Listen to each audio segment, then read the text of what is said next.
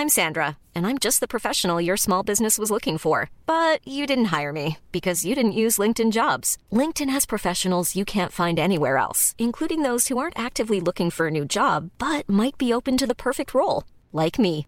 In a given month, over 70% of LinkedIn users don't visit other leading job sites. So if you're not looking on LinkedIn, you'll miss out on great candidates like Sandra. Start hiring professionals like a professional. Post your free job on linkedin.com/people today.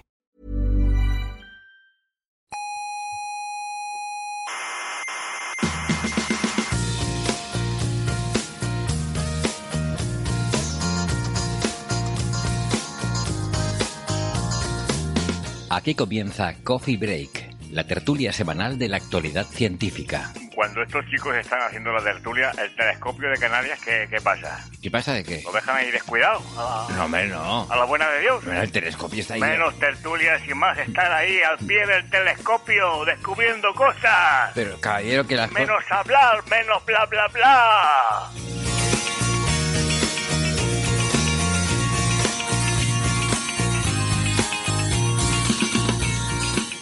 Saludos cientófilos de toda la galaxia. Les damos la bienvenida al Salón de Actos del Museo de la Ciencia y el Cosmos de Tenerife, que hoy la verdad se nos antoja un poquito más frío y desangelado que otras veces. Comenzamos nuestra tertulia de cada semana sobre la actualidad de la ciencia. Les habla Héctor Socas, esto es Coffee Break, Señal y Ruido.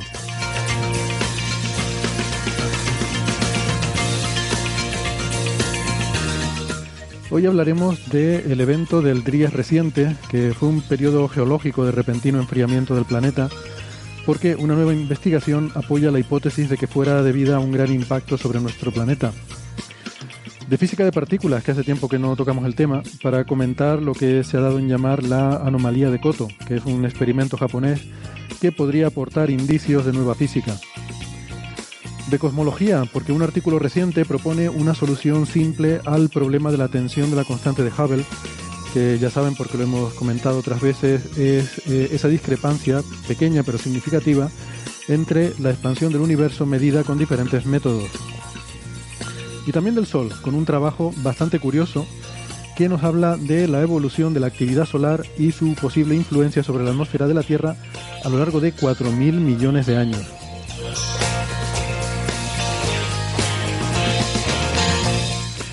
Yo no sé ustedes, pero a mí siempre me ha gustado la sonoridad de esa expresión de mil millones de años. ¿eh? Es una cosa que se pierde en los anglos. Ellos no tienen mil millones de años. ¿no? Bueno, en cualquier caso yo les quiero recordar lo de siempre, que además de la radio nos pueden escuchar en plataformas de internet, como por ejemplo en Evox, eh, en Spotify, en Google Podcast, en Apple Podcast, en TuneIn y en Lecton. Eh, les recomendamos suscribirse porque no les cuesta nada y así no se pierden ningún episodio. Y también si le dan al botoncito de me gusta, eh, pues nosotros lo agradecemos y nos ponemos felices. Si les gusta, claro, si no les gusta, pues no, no pueden hacer nada porque no hay botón de no me gusta. Y toda la información la tienen en nuestra página web que es señalirruido.com. Con ella y todo junto, señalirruido.com.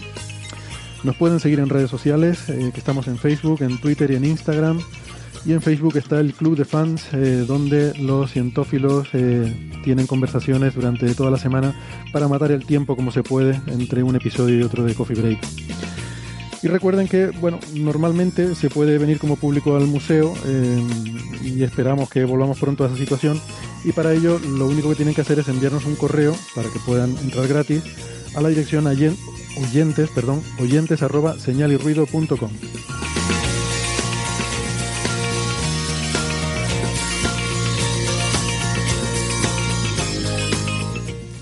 son más de la radio de toda la vida, nos pueden escuchar en Canarias, en Icoden Daute Radio, Radio ECA y Ondas Yaiza. En Madrid, en Onda Pedriza. En Aragón, en la Ebro FM. En Málaga, en Radio Estepona. Y en Argentina estamos en dos emisoras, la FM 99.9 de Mar del Plata y Radio Voces de La Rioja. También en radios online como cienciaes.com, Onda Bética y la emisora bilingüe de Edimburgo, Escocia, la Spanish Rock Short Radio.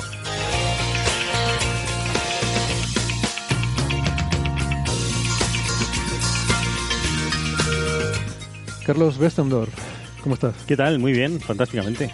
Carlos es doctor en ciencias físicas, eh, es arroba cwesten en Twitter y es mi compañía hoy en este desangelado salón de actos del Museo de la Ciencia y el Cosmos.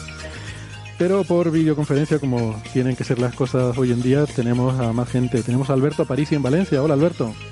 Hola, hola, muy buenas. En un lugar que todavía no está eh, completamente parado por el coronavirus, aunque lo estará eventualmente en los próximos días. Pero estaría más parado si hubiera fallas. Eh, bueno, estarían, sí, efectivamente, estarían menos parados. O sea, las fallas ya están canceladas, por fortuna. Es verdad que mucha gente de aquí teníamos como este miedo de, ostras, igual no se atreven a cancelar las fallas, ¿no? Igual se tienen un poco como de miedo y no lo hacen, pero yo creo que han hecho exactamente lo que era lógico hacer, es evitar las aglomeraciones. Así que, pues bueno, no va a ser tan divertida la semana que viene como sería si la ciudad estuviese en una especie de estado de caos post-apocalíptico, que no viene por el coronavirus, sino por las fallas. y eso lo hace muy divertida. Ahora con el coronavirus pues estará normal. Alberto es doctor en ciencias físicas, es em, comunicador científico en el Instituto de Física Corpuscular de Valencia, el IFIC, y eh, es el coordinador de las secciones de ciencia en, la emisora Onda Cero, Aparicio en órbita y la brújula de la ciencia. Y en Málaga tenemos a Francis Villatoro, en la Universidad de Málaga. Hola Francis, ¿qué tal?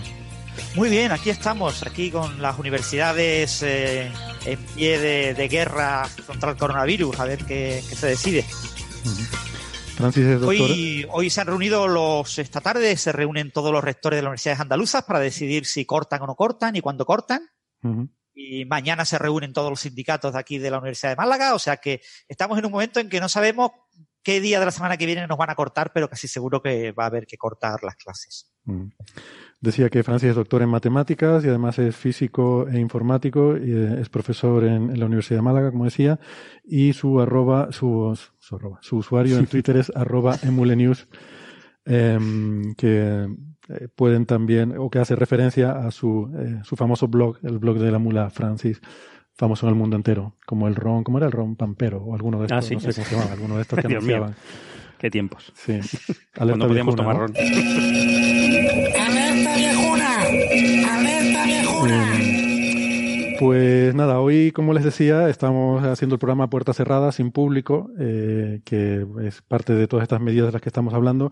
Son medidas que, que son positivas y son necesarias para, eh, para intentar eh, contener eh, la, la, propagación y la expansión de, del, del virus, del, el SARS-CoV-2, que es como se llama realmente el virus, eh, el famoso coronavirus, el nuevo coronavirus. El nuevo, sí. Y, em, y, nada, pues aquí, en fin, tampoco es que se juntara esas grandes aglomeraciones de gente, ¿no? Ojalá, pero, pero bueno, es un gesto simbólico, ¿no? Es también nuestro granito de arena de, de, intentar, pues, contribuir a esto y, y, mandar un poco el mensaje en el que hay que insistir de que, de que hay que seguir las recomendaciones de las autoridades, con tranquilidad, sin, sin pánico, que esto tampoco es ningún apocalipsis, pero que sí es muy importante estas medidas para contener eh, la propagación de, del virus por varias razones. Mm, en parte por proteger a, la población más vulnerable, porque hay, hay grupos de riesgo, mm, personas de, fin, de salud más frágil o ancianos. Eh, y también, sobre todo, por otra cosa, que yo no había caído hasta que, bueno, se montó, quizás para nuestros oyentes fuera de España no saben que aquí estamos ya en ese estado en el que hay un poco de caos, no se sabe qué se cancela, qué no se cancela, se están suspendiendo muchas cosas y em, pues hay una, una sensación un poco de que toda la vida del país está dominada por, por la actualidad del coronavirus. Y hablamos de este tema hace dos semanas lo estuvimos comentando, no quiero tampoco abundar mucho más, sobre todo porque no hay ningún experto aquí en ciencias de la salud y este tema no me gusta no me gusta tocarlo en plan de cuñado, sino me gusta pero que está, el médico está en Twitter, o sea, Ignacio encantado de responder a sus preguntas. Sí, pero le ha dicho que en Twitter no responde consultas. ya, hombre, por supuesto. Era para fastidiarlo. sí, sí. Un saludo a Ignacio. No, pero lo que sí quería decir es que mm, en aquel momento, ¿no? Porque algunos oyentes nos decían, bueno, pero si ustedes decían que la enfermedad no era grave, ¿cómo es posible que esté esto montado, no? Y hay que entender que hay dos cosas diferentes. ¿no? Estas medidas generan alarma, eh, generan alarma, pero la razón por la que se adoptan estas medidas tiene más que ver, no, no, quiere decir que la enfermedad sea grave. O sea, la gravedad. La, la, sigue siendo igual. Sigue siendo igual. Es que no, no, ha cambiado. Eso no ha cambiado. No es una enfermedad grave, no es un SARS o un ébola. Eh, es, una, es una enfermedad que, bueno, salvo para fin, personas con ciertos, en ciertos grupos de riesgo, pues para el resto de, de, la población lo normal es que la pasemos sin, sin mayor inconveniente e incluso mucha gente la pase sin enterarse, ¿vale? Claro, ¿cuál es el problema? Yo esto no, no me he dado cuenta hace dos semanas cuando hablamos de este tema. Esto tiene también implicaciones, tiene un impacto social importante, sobre todo en el sistema de salud. Sí. Porque lo que no puede pasar es que nos pongamos todos malos al mismo tiempo. Claro. Quiero decir, to- eh, o sea, con la gripe sería el mismo problema. Si todos caemos malos de la gripe al mismo tiempo, el sistema se colapsa. No puede dar cabida a todas las personas de que, bueno, que, que presenten cuadros graves porque, porque son demasiados. Eh, Es que recordemos que, por ejemplo, por poner los números de la gripe, en un año malo puede haber 800.000 infectados, mm, miles de muertos, ¿no? La gripe en España pues está entre 6.000 y 15.000, oscila ahí en un factor 3 en, Ujú. en las cifras de mortalidad. Héctor, Y- este sí. año, o sea, la temporada de gripe de este año, desde 2010, finales de 2019 a principios de 2020, ya ha acabado la temporada de gripe, eh, han fallecido en España 6.500 personas más o menos Ujú. Fíjate. de gripe.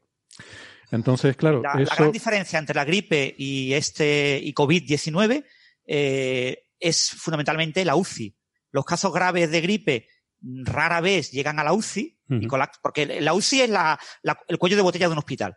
Mm. Es el lugar donde más complicado es tener mucha cantidad de enfermos. ¿no? Tienes un número de camas muy limitado y, y el número de enfermos que van a la UCI eh, por gripe suele ser bastante inferior al número de enfermos que van eh, por esta nueva enfermedad. Entonces, eso, si te colapsa la UCI, te colapsa las camas, pues al final te encuentras el hospital completamente colapsado y, por desgracia, en España hay muchísimas otras enfermedades y miles Claro. de enfermos de otras enfermedades que requieren atención en los diferentes hospitales. Entonces, Mm. si colapsamos el sistema Mm. sanitario, que además eh, no va sobrado de recursos. Claro. Mm.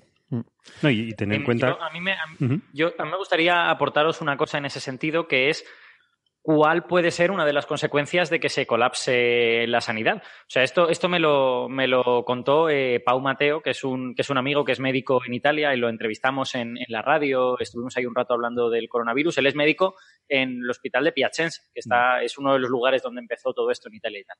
Eh, y él me dijo, bueno, es que hay, eh, hay epidemias anteriores en otros lugares en donde si la sanidad se colapsa mucho, los sanitarios llegan a tener que elegir a quién reaniman y a quién no.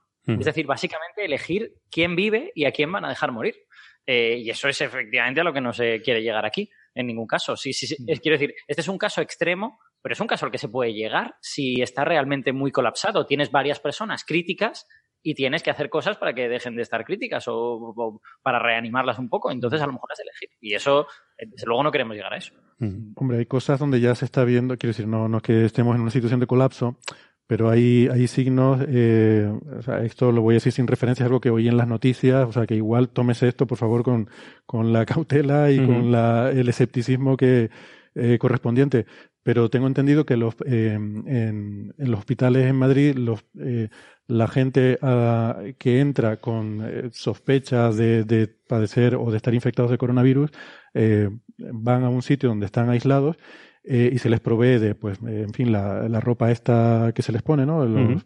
Esto para cubrir los pies y demás, y una mascarilla, y la mascarilla se asigna una por persona y día, cuando lo recomendado por la. OMS es cambiarlas cada dos horas. Claro. O sea que ya no estamos atendiendo como deberíamos eh, por falta de recursos, en este caso, pues supongo que de mascarillas, porque eh, Son limitadas. hay un, hay un de- claro, hay un desabastecimiento, que también es parte del problema de, Sí. de generar pánico, que va todo el mundo corriendo a comprarlo todo y nos quedamos sin mascarilla y sin papel higiénico. Bueno, Y- eso ya.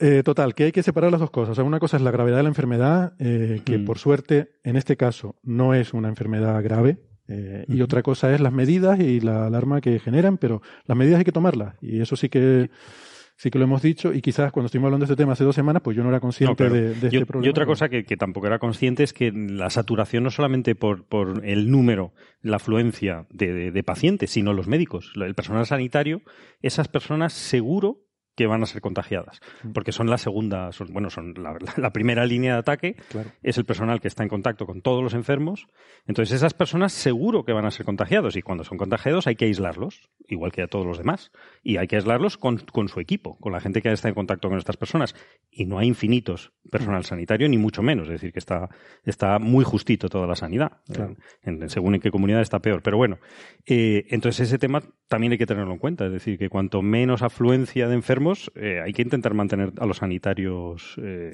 Sanos, en porque entonces sí que se nos va todo, no solamente por saturación de eh, simplemente camas, ¿no? Sí, de recursos, ¿no? De Sino el recursos. personal también. que el Claro. personal es un recurso importantísimo también. ¿no? Mm.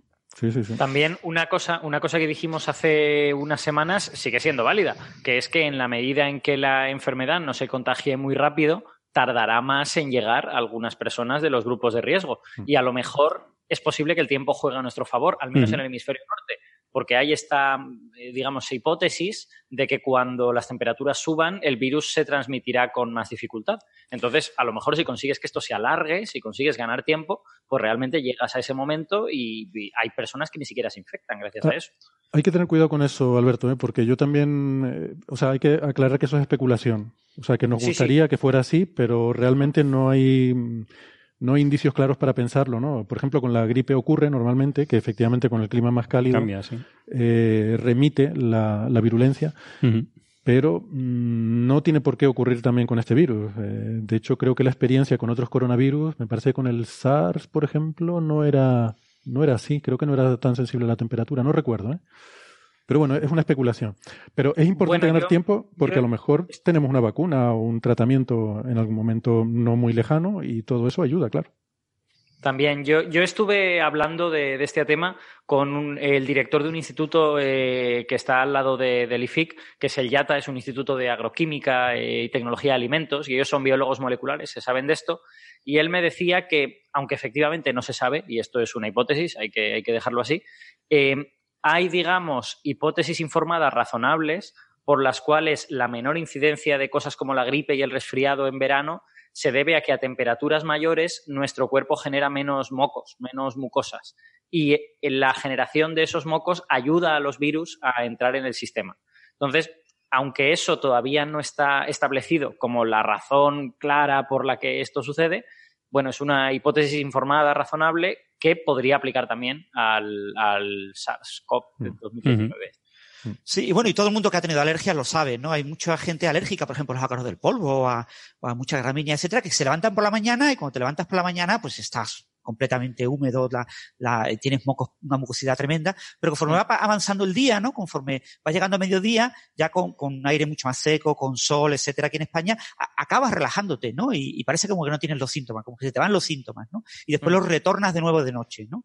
Es decir, eh, uno de los elementos clave en esta eh, pandemia es la transmisión, es el contagio. Y si yo reduzco la mucosidad, reduzco el contagio, con lo que eh, tengo más controlada eh, el- la, la propagación, la infección de gente. ¿no? Sí, pero Yo creo que es muy importante eh, eso, sobre todo destacar la iniciativa que hay ahora del gobierno y que están usando muchos muchos periodistas, muchos medios, que es lo de frenar la curva, ¿no? Eh. El tema de que todos debemos ser conscientes de que la clave es la autocuarentena, ¿no?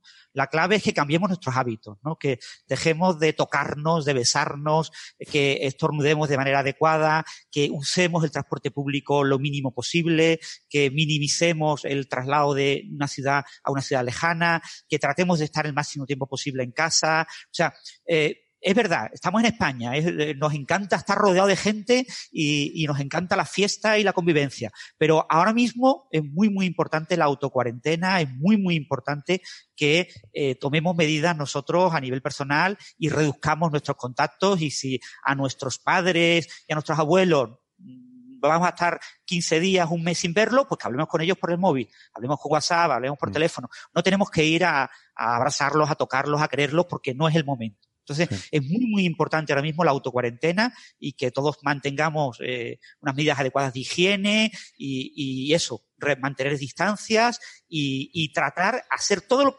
concebir a priori de que estamos infectados. Hmm. Estamos infectados, sin síntomas. Y tener esa actitud ante Hmm. la vida, aunque no lo estemos, ¿eh? aunque no lo estemos, Sí, sí. pero tener esa actitud para controlar eh, la expansión de la epidemia y, y eso que es relativamente fácil. En, en culturas donde hay menos contacto físico, menos contacto familiar, eh, lo tenemos que asumir de que tenemos que ser más alemanes, tenemos que ser más, eh, más, más duros en cuanto a la, a la convivencia eh, diaria, pero es así. Y estar más tiempo en casa y disfrutar de las series de televisión todo lo posible, ¿no? No Yo- llegar yo del tengo- trabajo y lo primero que haces es soltar los bártulos e irte rápidamente al bar a ver el partido de fútbol, ¿no? No veas el partido No, de fútbol creo en el que bar. fútbol no se va a ver mucho Aguántate ya. 15 días sin verlo en el bar. Está No, a creo- puerta cerrada el partido de fútbol, pues eh, eh, quédate en casa viéndolo eh, por la televisión porque lo puedes ver igualmente. Yo y- creo, Francis, que va a ser más bien seria, porque creo que ni fútbol, ni baloncesto, ni Fórmula 1. nada, vamos a ver. Estoy de acuerdo. Mira, Carlos y yo estamos aquí, nos hemos puesto separados al preceptivo metro y pico de distancia. ¿eh? Sí, sí, sí. Nos hemos, Vamos a, a dar ejemplo. para dar ejemplo, en la, en la foto del episodio salimos así convenientemente separados. Con el, el, saludo. Por eso ahora el saludo que hay que hacer es como el de los romanos, el de los legionarios romanos, así como el brazo para adelante. Que... No, ese no. hay que hacer el, de vulcaniano. Se puede hacer el saludo de Spock también. El de Spock, larga vida y no, prosperidad. No, pero el, el, saludo romano, yo sé por dónde vas tú, pero yo lo digo por el romano. Vale. Porque así impone una distancia con el que Claro, está claro. delante tuyo. ¿eh? Pero trae unas consecuencias Es que terribles. por eso las, las civilizaciones antiguas eh, sabían, tenían conocimiento que hemos ido perdiendo con el tiempo. Ellos, claro, han pasado epidemia y ellos sabían que decían, cuando se lo decía, eh, quédate ahí. Entonces, el poner esa mano para apartar a la otra persona acabó convirtiéndose en el saludo. Mis Es- amigos- eso es así, es un, es hecho. diseñado- Búsquenlo en la Wikipedia. Mis amigos y yo hemos diseñado otra modalidad, que es en lugar de darse la mano, darse el pie. O sea, lo, Sí. lo- lo que hacemos es eh, juntar los empeines de los pies y con eso nos, nos hemos saludado. Yo lo siento, Alberto, pero eso es muy cutre. El saludo vulcaniano que El propone vulcaniano Carlos, a distancia, además, es larga vida y prosperidad, lleva implícito bienestar para todo el mundo, o sea que gana a todo. Piedra, papel, tijera, lagarto Spock, pues Spock gana. Eso. Sí, sí, sí. Y sobre todo eso, dejar muy claro a nuestros oyentes que tienen que transmitir el mensaje, sobre todo en el, en el contacto diario. Es decir, el, el mensaje que hay que transmitir, este mensaje de, de autocuarentena, tenemos que transmitirlo por WhatsApp a nuestros contactos, a nuestra familia, a la gente más cercana, ¿no? Porque eh, eh, somos eh, seres muy, muy sociales en España y valoramos mucho más la opinión del que tenemos al lado de nuestro amigo, de nuestro familiar, que del gobierno, ¿no? El gobierno es autoridad y esos que se están enfermando ahora de todos los partidos, esos que ya saben, que tienen, eh, además, cuando los escuchas decir, ah, dicen barbaridades por doquier, ¿no? Pero eh, eh, es muy importante transmitir eso, transmitir el mensaje de que si mm, nos asumimos a nosotros mismos como que estamos infectados y tenemos una actitud similar a la que tuviéramos, si estamos infectados, probablemente vamos a contener eh, muchísimos contagios. Por cierto, ahora que, ahora que Francis ha dicho esto de asumir que estamos infectados y, y ha hablado de que se dicen barbaridades y tal, eh, hay una cifra que no me, no me resisto a citar porque me parece interesante. O sea, todos eh, lle- llevamos mucho tiempo diciendo que es probable que haya casos asintomáticos, que es probable que haya casos que se nos están pasando y todo esto. Y es muy difícil estimar cuántos hay. Y yo he llegado a ver por las redes sociales y por eh, mensajes que me han llegado por WhatsApp cosas del tipo, el 90% de los casos no los hemos visto. Eso es, es- es- eso son cifras inventadas, esencialmente. Entonces, yo la única cifra que he visto en un Que- artículo perdón, científico... Alberto, ojalá fuera así. Porque eso reduciría la letalidad, La letalidad muchísimo, de forma claro. brutal, claro.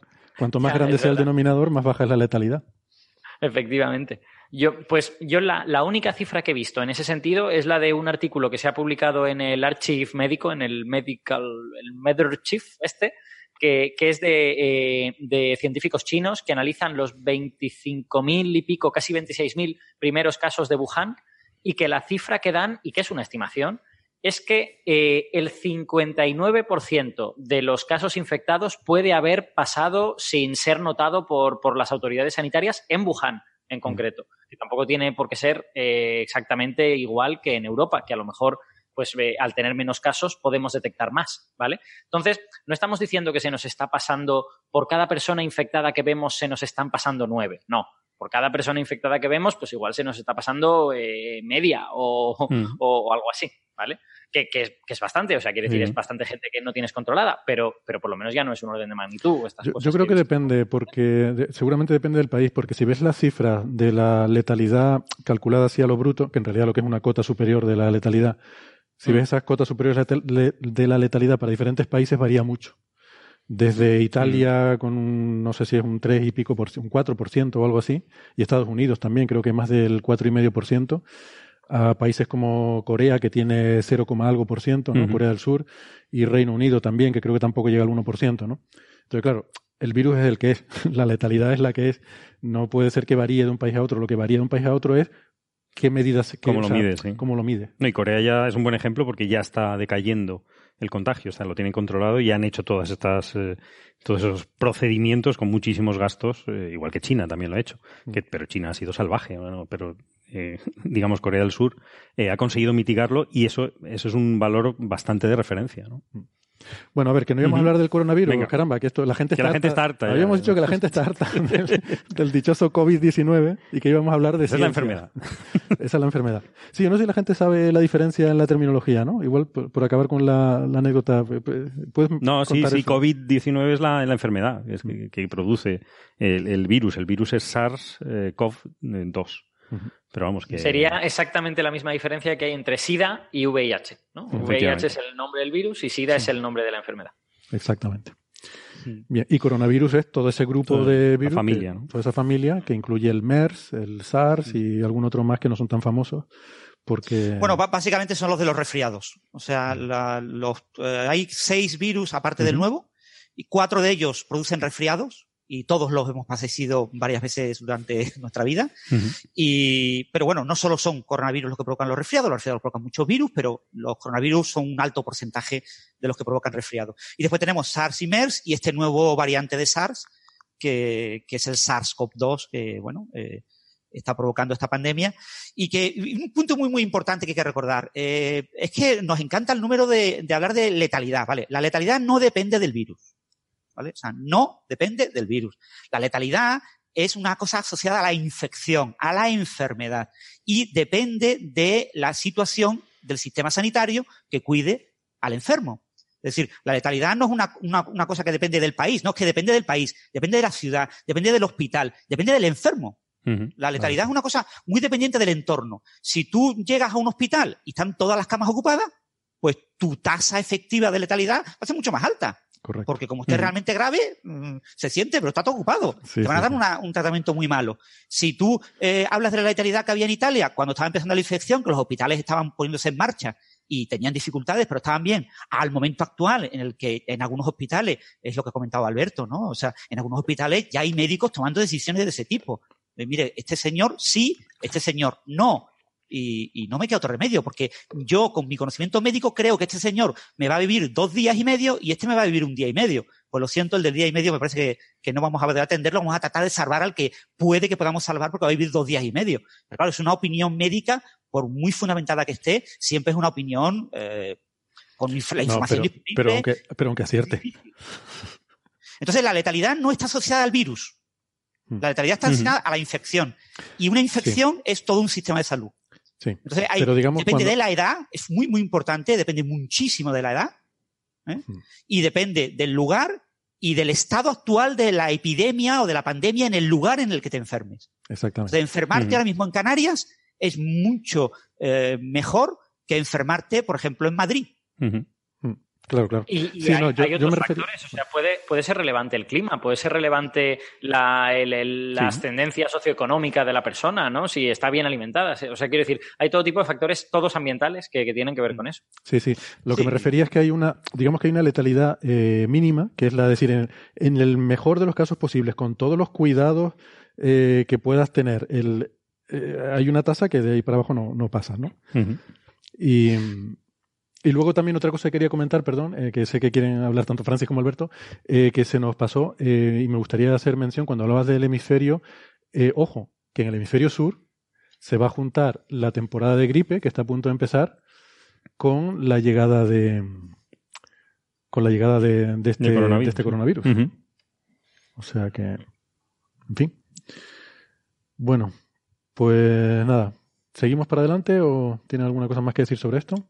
Eh, no, nada más. Ha habido un pequeño momento en el que nosotros, Sí. Alberto y yo, no hemos, Ah, hemos vale, vale. escuchado. Ha habido un pequeño lapsus. Ah, vale. Sí, os no habéis, sé- os habéis cortado vosotros y sin embargo eh, Francis y yo nos veíamos perfectamente. Entonces, por eso estábamos haciendo como aspavientos, en plan de qué ha pasado. Pero Ah, vale, vale. Yo les vi hacer gestos y pensé que es que querían decir algo. Vale, vale, vale. Yo No, pensé, no. qué barbaridad Bueno, hizo. eso, eh, recordar lo de frenar la curva, por favor. Todo el Sí. mundo lo más parecido a una autocuarentena. Sí. Ese es el mensaje clave eh, que los divulgadores tenemos que dar a la sociedad.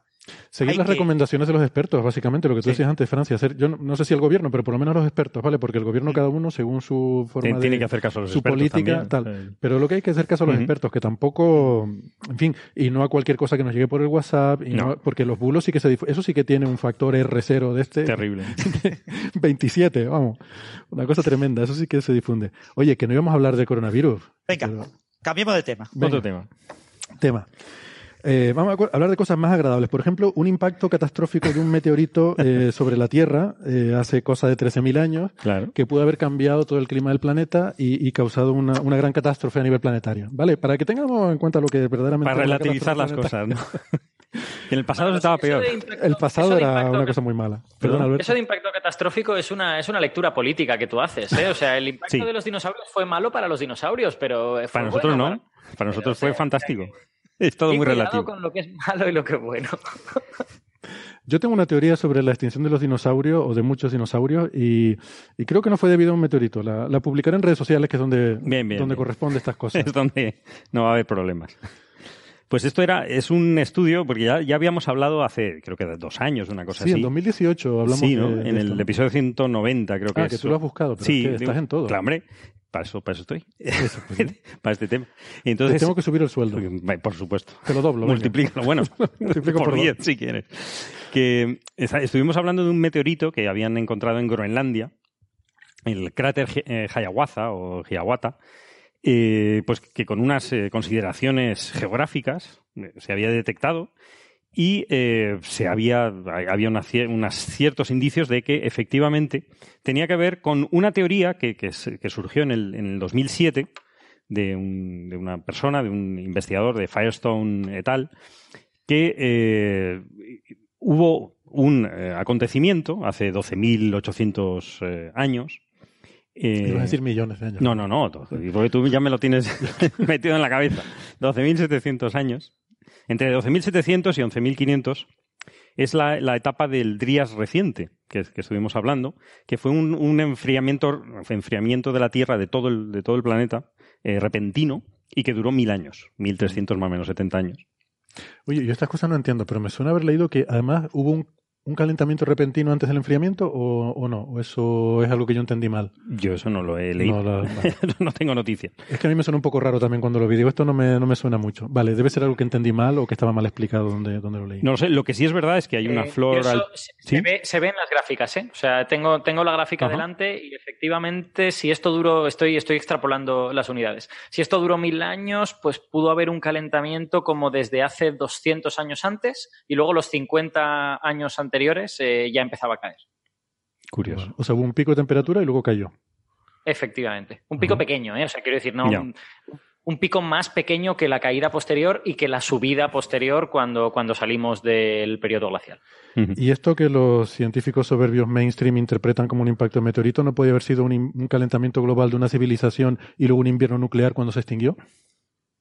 Hombre, si hubiese restos eh, nucleares, sí, pero no hay. Siempre estamos, de verdad. Siempre estamos con las pruebas. Estamos poniendo Es que los datos te fastidian la Palo de- teoría siempre, continuamente. Son muy aguafiestas. Entonces, esto es simplemente que eh, hay una flor, que es la Dryas octopétala, que es una flor alpina, de la típica de la tundra, que se detectó que, que- existe en zonas donde no hay tundra, no, Eh, no hay ese, esa- ese frío. ¿no? Es decir, que es, es un- es una evidencia muy, muy clara de que efectivamente las temperaturas bajaron muchísimo. ¿no? El, el por qué no se sabe, está controvertido. La teoría que se desarrolla en el 2007 es el impacto de, eh, de un meteorito o de un asteroide y que eh, además se, corre- se correla con, con cierto, no se sabe si es causa y efecto, pero hay correlación, con la extinción de una cultura estadounidense, eh, la cultura Clovis, que eran cazadores de mamuts, porque hace, hace 13.000 años y no tenían armas nucleares. no tenían armas nucleares que- que- o- y no dejaron rastro, o eran muy limpios y no dejaron rastro. Y, eh, y mucho- el- en, lo- en- en esa época, hace, en esos estratos de hace 12.700 años, en todo el planeta, en todo el mundo, se han encontrado muchísimas eh, esférulas eh, de vidrio fundido, eh, muy curioso, que la explicación más probable o, Eso es como las tectitas. Sí, es exactamente igual que, una te- que las tectitas, son esferitas de, de vidrio, Que no cristal, que es diferente. Sí. El cristal es una cosa desarrollada por los humanos, con, con unas propiedades No, específicas. Al revés, ¿no? Cristal es un mineral, ¿no? No, no, no. El, el vidrio es el Si natural. digo cristal de cuarzo, El cristal tiene óxido de plomo. No, cristal es el estado de cristalización, sí, de- Pero el cristal, una copa de cristal, Sí, eso no, es un vidrio que tiene óxido de plomo. Ah, vale. bueno. Y eso está generado por, por el ser humano por, por tener unas condiciones de transparencia, de sonido, de etcétera. Sí, pero el, pero el uso habitual de la palabra cristal es para hablar Sí. de estado cristalino. Es que lo malo es que es una palabra que significa demasiadas cosas. Significa muchas cosas, pero est- estamos hablando de vidrios, de vidrios naturales que, que hay en, en- en la- se encuentran en la naturaleza, ¿no? Entonces, eh, lo más normal es que, que sea por, por impacto de, de- como tectitas, ¿no? De impacto de, de algún cuerpo a, a grandísimas temperaturas eh, con, con, el, con el estrato, ¿no? Con el sílice, el carbonato de sodio y la caliza y generan estas, estas bolitas, ¿no? Y, existen en efectivamente en varias partes de- de- del planeta, ¿no? Lo que pasa es que no hay suficientes muestras de, de impacto. Cráteres de impacto no hay tantos, donde sí hay estos cristalitos, estos vidrios, por decir. No son cristales, es que en inglés se llama glass, para Ah, liarlo más. Vale, vale, vale. Entonces, claro, en español es más rico y tenemos las dos palabras, pero... Bueno, y- en inglés tiene glass y crystal. Sí, pero También son cosas diferentes. Pero y también lo usan para, tam- para decir lo mismo. sí, también se lían, con lo cual no hemos ganado nada. Entonces, eh, no hay siempre eh, evidencias de impacto. Hmm. Esto de Groenlandia era de las pocas evidencias que efectivamente en zonas donde había este tipo de, de vidrio, Pero en Groenlandia sí se había encontrado un impacto, un se había cráter. enco- no se había encontrado el cráter, se había Ah. encontrado las, las tectitas. Ah, las tectitas, vale. Y, y bueno, y, un- y unas trazas de platino, un pico en platino, en una capa que corresponde a esta hace 12.000 años. Es decir, hay Claro, pues ciertos hay que indicios. decir que suele estar asociado a eso, un impacto de un Claro, asteroide. sí, hay Que- muchos elementos eh, específicos de, de- de estos procesos, ¿no? Entonces, Esto en, repartido por el planeta. Bueno, pues, en varios sitios del planeta en varios sitios del existe. Mm. De hecho, hay una zona en, en Australia muy, muy amplia donde hay estas tectitas, pero no hay evidencia de impacto. Porque es que en, en- el planeta Tierra los, im- los, eh, los meteoritos, los impactos, se, se eliminan. Es decir, un movimiento tectónico o la atmósfera se va erosionando. Mm. Es decir, hay una atmósfera con lo cual se van eliminando las evidencias. ¿no? Entonces, eh, bueno, es- estuvimos discutiendo en su época que, que era una cosa bastante... Es una teoría muy controvertida. Ahora hay, un- hay un dato más, y es que en, una, en una, zona, una zona de Siria, Abu Hureira se llama, eh, Jureira suena a apellido gallego. Pues puede ser. Saber. Los gallegos han estado en muchos sitios. en este caso, esto, esto es de hace 12.000 años. Nos estamos remontando, creo que los gallegos no todavía no, Bueno, no habían emigrado. El nombre ese es un sitio en Siria. o sea, Es un sitio en Siria, sí. El nombre no tiene que tener esa edad. Bueno, Y, y las tectitas tienen ese nombre también, las jureiritas. Eh, que se han encontrado, esto, esta vez no se está hablando de un cráter, porque creo que la zona está debajo de un lago, pero sí se han encontrado estas tectitas y se está, eh, lo que se, se ha avanzado en este estudio del Scientific Reports de Nature, eh, por, por una serie eh, de autores, han analizado esta- estas tectitas intenta- y resolviendo en parte el, el misterio porque y, la, y la controversia, porque hay muchas personas que proponen que estas, estos vidrios se pueden generar naturalmente. Hay varios fenómenos físicos que generan estos, estos vidrios en la naturaleza.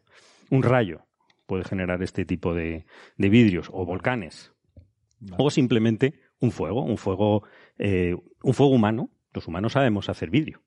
Y fuego. De hace miles de años. Y fuego.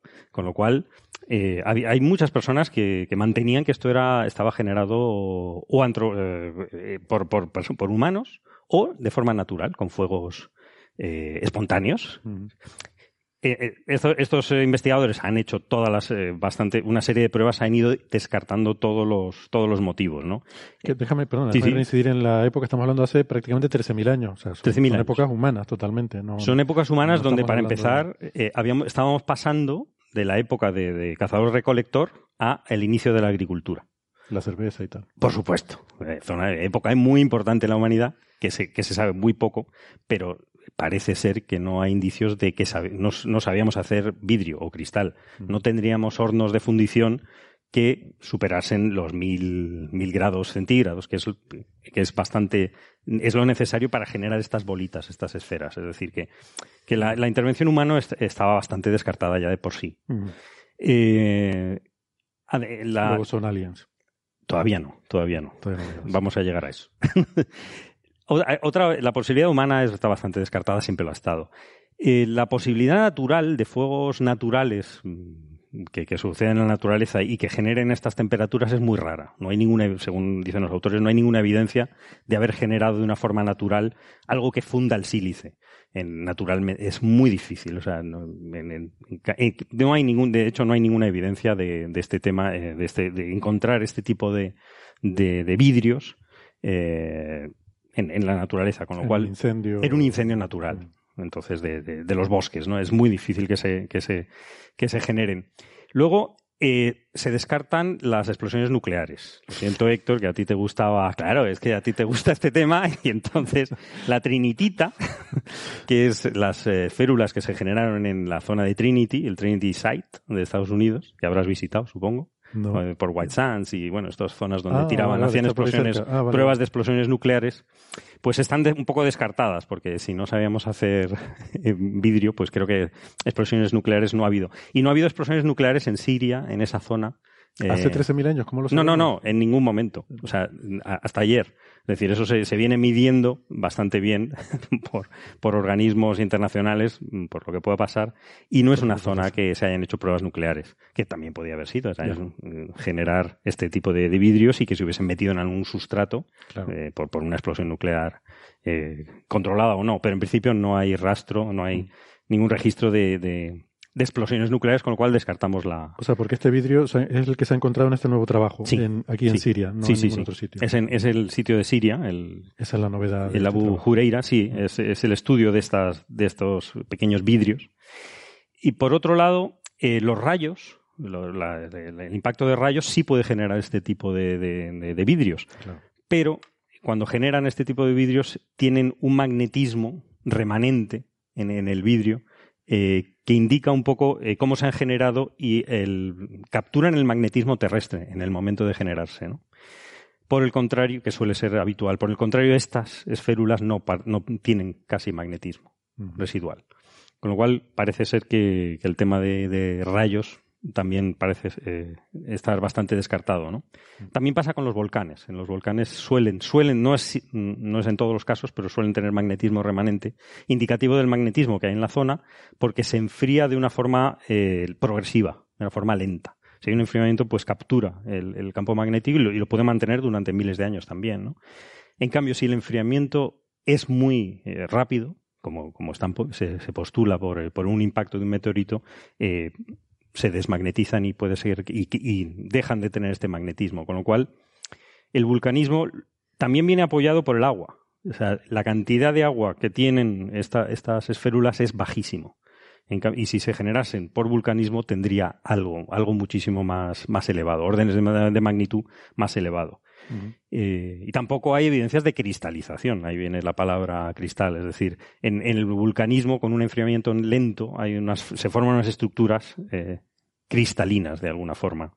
En cambio, aquí son, son esferas eh, muy pequeñitas, muy simétricas y por fuera tienen como unas microesférulas, digamos, en sí. O sea, tiene una estructura eh, muy específica, ¿no?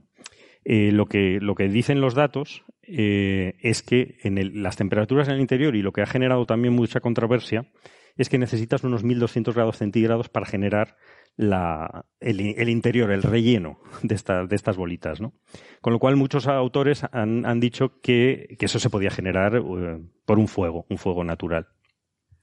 Pero los autores indican que es que las esférulas exteriores tienes que llegar a 1800 grados, a dos, posiblemente a más de 2600 grados eh, en, la, en la zona, en re- recu- recubrimientos exteriores. Con lo cual, eh, todo apunta, descartados todos los demás, que da el, el origen extraterrestre.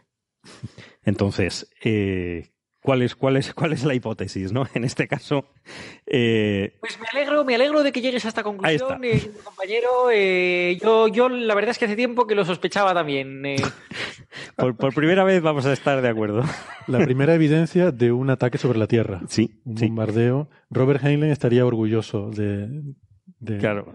Enterarse de estos resultados. Entonces, la, la teoría más plausible, en, en base a, estos datos, es una serie o, o de cometas o de asteroides que se rompieron eh, y todas las, las- los trocitos entraron en contacto con, con el- nuestro planeta, con la Tierra, en esa época, más o menos, eh, con trocitos de entre 10 y, y- y un kilómetro, entre 10 metros y 1000 metros, ¿no? Es decir, trozos pequeñitos. O sea, lo que pasaría si hacemos como en las películas y un asteroide que viene a la Tierra lo hacemos explotar. eh, Efectivamente. De forma Esto es lo que pasaría inteligente, si pasaría rompemos el, el asteroide que viene hacia nosotros y, y sigue viniendo hacia nosotros. ¿no? Déjame preguntar si Alberto y Francis tienen algún comentario, alguna, alguna pregunta o algo. Eh, no, a mí, eh, respecto a esto último que habéis dicho, que, hombre, comparando un cierto enfriamiento con una extinción masiva de, de las mayores de los últimos 500 millones de años, pues, hombre, partir el asteroide no está tan mal, ¿no? En ese caso. Claro, si la, si la opción es de- destruir el 70% de las especies del planeta, pues, oye, un par de meteoritos. Bueno, aquí, que se... aquí no hubo extinción masiva. Si acaso, algunas civilizaciones, algún, hay, se parece que correla con, con, con, con, con extinciones de ciertas especies, pero no, no ha sido. Es decir, No, los no, por, eso, por eso lo digo. Claro, claro. Si, si la, si la alternativa, o sea, si fuese o bien cae el meteorito. Que caiga de 10 todo, dices. Y tal, o bien lo rompemos y sucede esto, pues hombre, mil años de enfriamiento comparado con. No, esto es un, un invierno nuclear.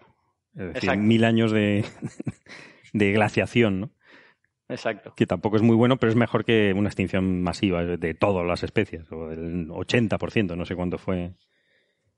Pero. Y el, Yo, yo tenía, yo tenía una Sí. pregunta, perdona, eh, tenía una pregunta eh, que no sé si lo dice en el artículo, es que lo he estado buscando y no lo he encontrado, que es si las esferas son de vidrio, por lo tanto, básicamente óxido de silicio, sí. eh, ¿cómo pueden estar magnetizadas? Eh, porque, tienen, porque tienen restos de materiales magnéticos, ¿lo dicen en algún sitio? Mm, de hecho, no están magnetizadas, pero dicen Claro, que hay. pero, pero si las, produ si las que hay produjesen- vidrios que están magnetizados, que deberán tener otros restos de material magnético, claro, entiendo que sí. Claro, de- será por, será por trazas de, de algún material que habrá dentro, supongo. Claro, de todas formas, eh, tienen trazas de materiales muy raros, que también es otro, es otro, es otro componente que, que indica que de su origen extraterrestre o de un, de un asteroide, ¿no? Que, que tienen, que, que tienen eh, eh, aleaciones de hierro, de cromo, de aluminio. Es decir, hay materiales magnéticos que, que también aportan. Y que solo se pueden fabricar en, en estas temperaturas tan elevadas y que suele ser eh, indicativo siempre de un impacto. Zonas de impacto se, se encuentran, ¿no? Estas cosas, eh, igual convendría aclararlo un poco. De las rocas y su magnetización y tal, y por qué a veces las cosas están magnetizadas o no. Esto tiene que ver con que el, eh, a ver, los átomos mm, tienen un momento magnético, es decir, son como pequeños imancitos, pero en un material eh, está cada átomo, pues lo tiene apuntando en una dirección diferente. Son como imanes, todos en direcciones aleatorias. Entonces, cuando lo vemos macroscópicamente, todo ese conglomerado de, de muchísimos miles de millones de imanes, muchos más, eh, pues no tienen una orientación común en todo ello, entonces en promedio no es magnético. ¿Qué pasa? Que si tú los, si, si, si tienen la posibilidad de moverse y de orientarse, por ejemplo, si están derretidos, si está fundido, está líquido, entonces ¿qué pasa? Que si hay un campo magnético, por ejemplo el de la Tierra, pues poco a poco los átomos se van a ir orientando según eh, alineándose con el campo magnético de la Tierra. Entonces se van a ir orientando todos. Y luego se enfría, se solidifica y el material se queda eh, con una dirección preferente de orientación de esos imanes. Entonces se queda magnetizado. Entonces, para que eso ocurra, lo que tiene que pasar es que esté fundido el suficiente tiempo para darles tiempo a orientarse, Orientarse. a los, esos pequeños imancitos de los átomos. Si se enfría muy rápido, entonces no le da tiempo, se quedan pues caóticamente orientados y entonces no es magnético, porque los átomos están orientados de forma aleatoria. Y en promedio, visto a gran escala, no hay una, una orientación preferente. ¿no? Por eso las rocas a veces eh, trazan lo que era el campo magnético de la Tierra en el momento en el que se formaron esas rocas, en el momento en que se solidificaron. Y, no, y una cosa, decir que simplemente que el ser eh, fragmentos de un solo cometa, pues posibilita lógicamente todos estos, creo que hay más de 50 sitios posibles de impacto, es decir, que, que abarcan un 30% de, del, planeta terrestre, o sea, es decir, que hay, hay distancias enormes. Han, han recorrido, lógicamente, eh, han impactado en varios sitios Prácticamente simultáneamente. Y te quita un poco el tema de la probabilidad, es decir, que la probabilidad de que un asteroide enorme eh, impacte con la Tierra son, son millones de años. En cambio, eh, hace 10.000 era muy raro que hubiese impactado un asteroide de este tamaño.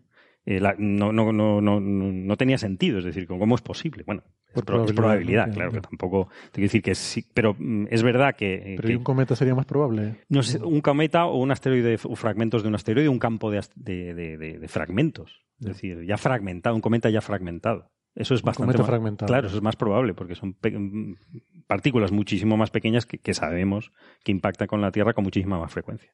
O sea que eso elimina un poquito el tema de la, de la extrañeza de, de la probabilidad. ¿no? ¿Y si esta civilización que vivía en Norteamérica desarrollaron armamento nuclear? Vieron que, vieron que venía un cometa. Mandaron a Bruce Willis a destruirlo con una bomba atómica. Lo destruyó. Por eso tenemos los fragmentos.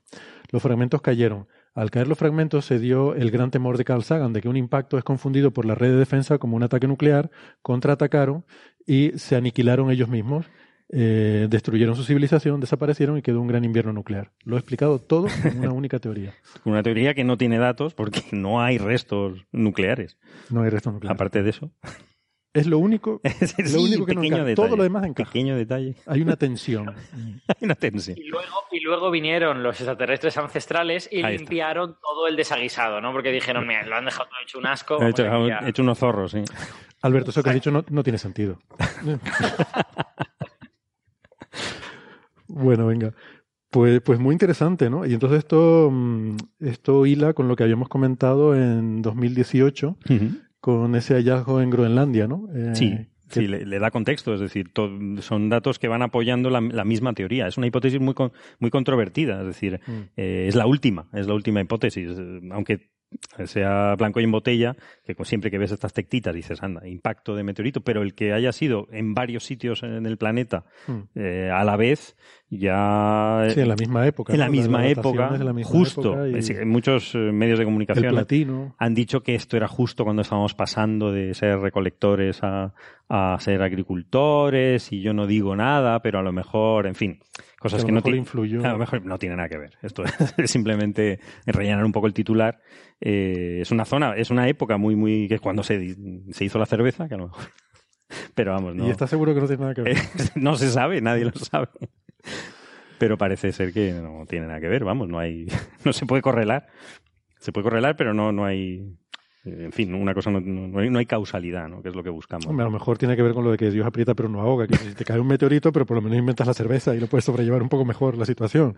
Es la, como decía un amigo mío, el teorema de la conservación del infortunio. Te pasa una cosa muy mala, pues luego tiene que pasarte algo para compensar un poco, ¿no? Eh, bueno. Mm, Nadie tiene una tontería mayor que decir. Ya no podemos superarlo. Francis se coge de hombros como diciendo yo no puedo competir con eso. Vale, venga, vamos a pasar de tema. Em, y si quieren, podríamos eh, quizás introducir brevemente, introducir brevemente el nuevo paper que ha salido sobre la, la tensión cosmológica de la constante de Hubble, porque, vamos, en cinco minutillos em, terminamos el primer eh, segmento del programa. Y no sé si alguien quiere contar un poco este artículo que ha salido en Physics Letters B, eh, en el que un autor suizo eh, pues eh, propone una solución al problema de la tensión cosmológica, ¿no? No sé quién, quién lo quiere comentar. ¿Quién lo Muy brevemente, si queréis, lo comento yo. Bueno, esto es la- una eh, hipótesis que lleva en el aire mucho tiempo y que constantemente está siendo propuesta y descartada, ¿no? Entonces, el problema es eso, que eh, muchas revistas, ¿no? Eh, siguen publicando artículos en esta línea. Eh, eh, recordemos la atención respecto al valor actual de la constante de Hubble. ¿no? La constante de Hubble mide, entre comillas, pues cómo eh, varía el radio del universo dividido entre el radio del universo. Entonces, es esa una función que varía con el tiempo. es Perdona, has dicho, has dicho cómo varía el radio del universo dividido por el radio del universo, creo que has dicho. o sea, la derivada del, del radio del universo respecto al tiempo eh, por eh, partido el radio del universo. Exacto. ¿vale? O sea, es una derivada logarítmica, lo que llamamos los, los físicos, ¿no? Eh, que no es una derivada, que no es una tasa de variación, que es una tasa de variación, eh, entre comillas, logarítmica. Pero en cualquier caso, sea lo que sea, es una magnitud, se llama el parámetro de Hubble, porque varía con el desplazamiento al z, ¿no? Quizás, perdona, quizás lo podríamos decir como es el parámetro que define cuánto de, a ver cómo lo digo, cuánto se expande el universo en un determinado tiempo, por así decirlo. Eh, Pero es que, claro, eso es velocidad de expansión. no, no, proporcional, o sea, en cuanto a su tamaño, o sea, se duplica cada cuánto tiempo o algo así. Ya, pero eh, te digo, ah, ah, como quieras. Eh, al fin y al cabo, eh, es un parámetro que mide la expansión del Mm. universo ¿vale? y que aparece en las ecuaciones. Y tenemos fundamentalmente eh, una teoría que explica muy bien cómo es el universo a gran escala y que nos explica cómo varía este parámetro de Hubble eh, conforme pasa el tiempo, conforme el universo se expande. El parámetro no es constante. ¿no? Entonces tenemos el valor actual, que es un valor que podemos medir ahora mirando el entorno que nos rodea. Lo que pasa es que la expansión cósmica es un, fenómeno tan débil que requiere enormes distancias, con lo que eh, cualquier medida local tiene que requerir una extrapolación. Y las extrapolaciones significa que yo veo, no veo el valor actual del parámetro, sino cómo era el parámetro pues, en los últimos eh, mil millones de años. Y a partir de ahí digo, bueno, pues eh, más o menos asumo un comportamiento lineal en los últimos millones de años, estimo el valor actual. Y existe otra opción que es irte al fondo cósmico de microondas. El fondo cósmico de microondas ocurrió hace 13.800 millones de años. El universo tenía 370.000 años o 380.000 años. Eh, era muy, muy jovencito. Entonces, eh, puedo partir de entonces y extrapolar el valor que había, eh, que estimo, mirando el fondo cósmico microondas entonces, y extrapolarlo al valor actual. Entonces, cuando yo hago las dos cosas, lo que obtengo es un valor diferente.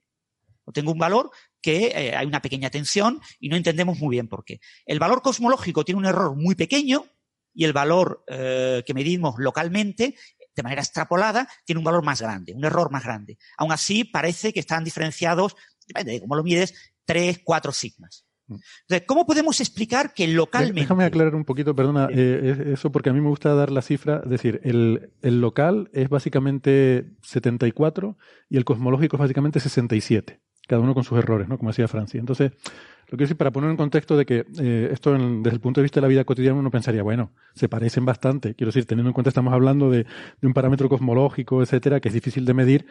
Oye, pues mm, quiero decir que lo veo como un éxito del modelo, que diferentes medidas pues den valores que concuerdan razonablemente bien.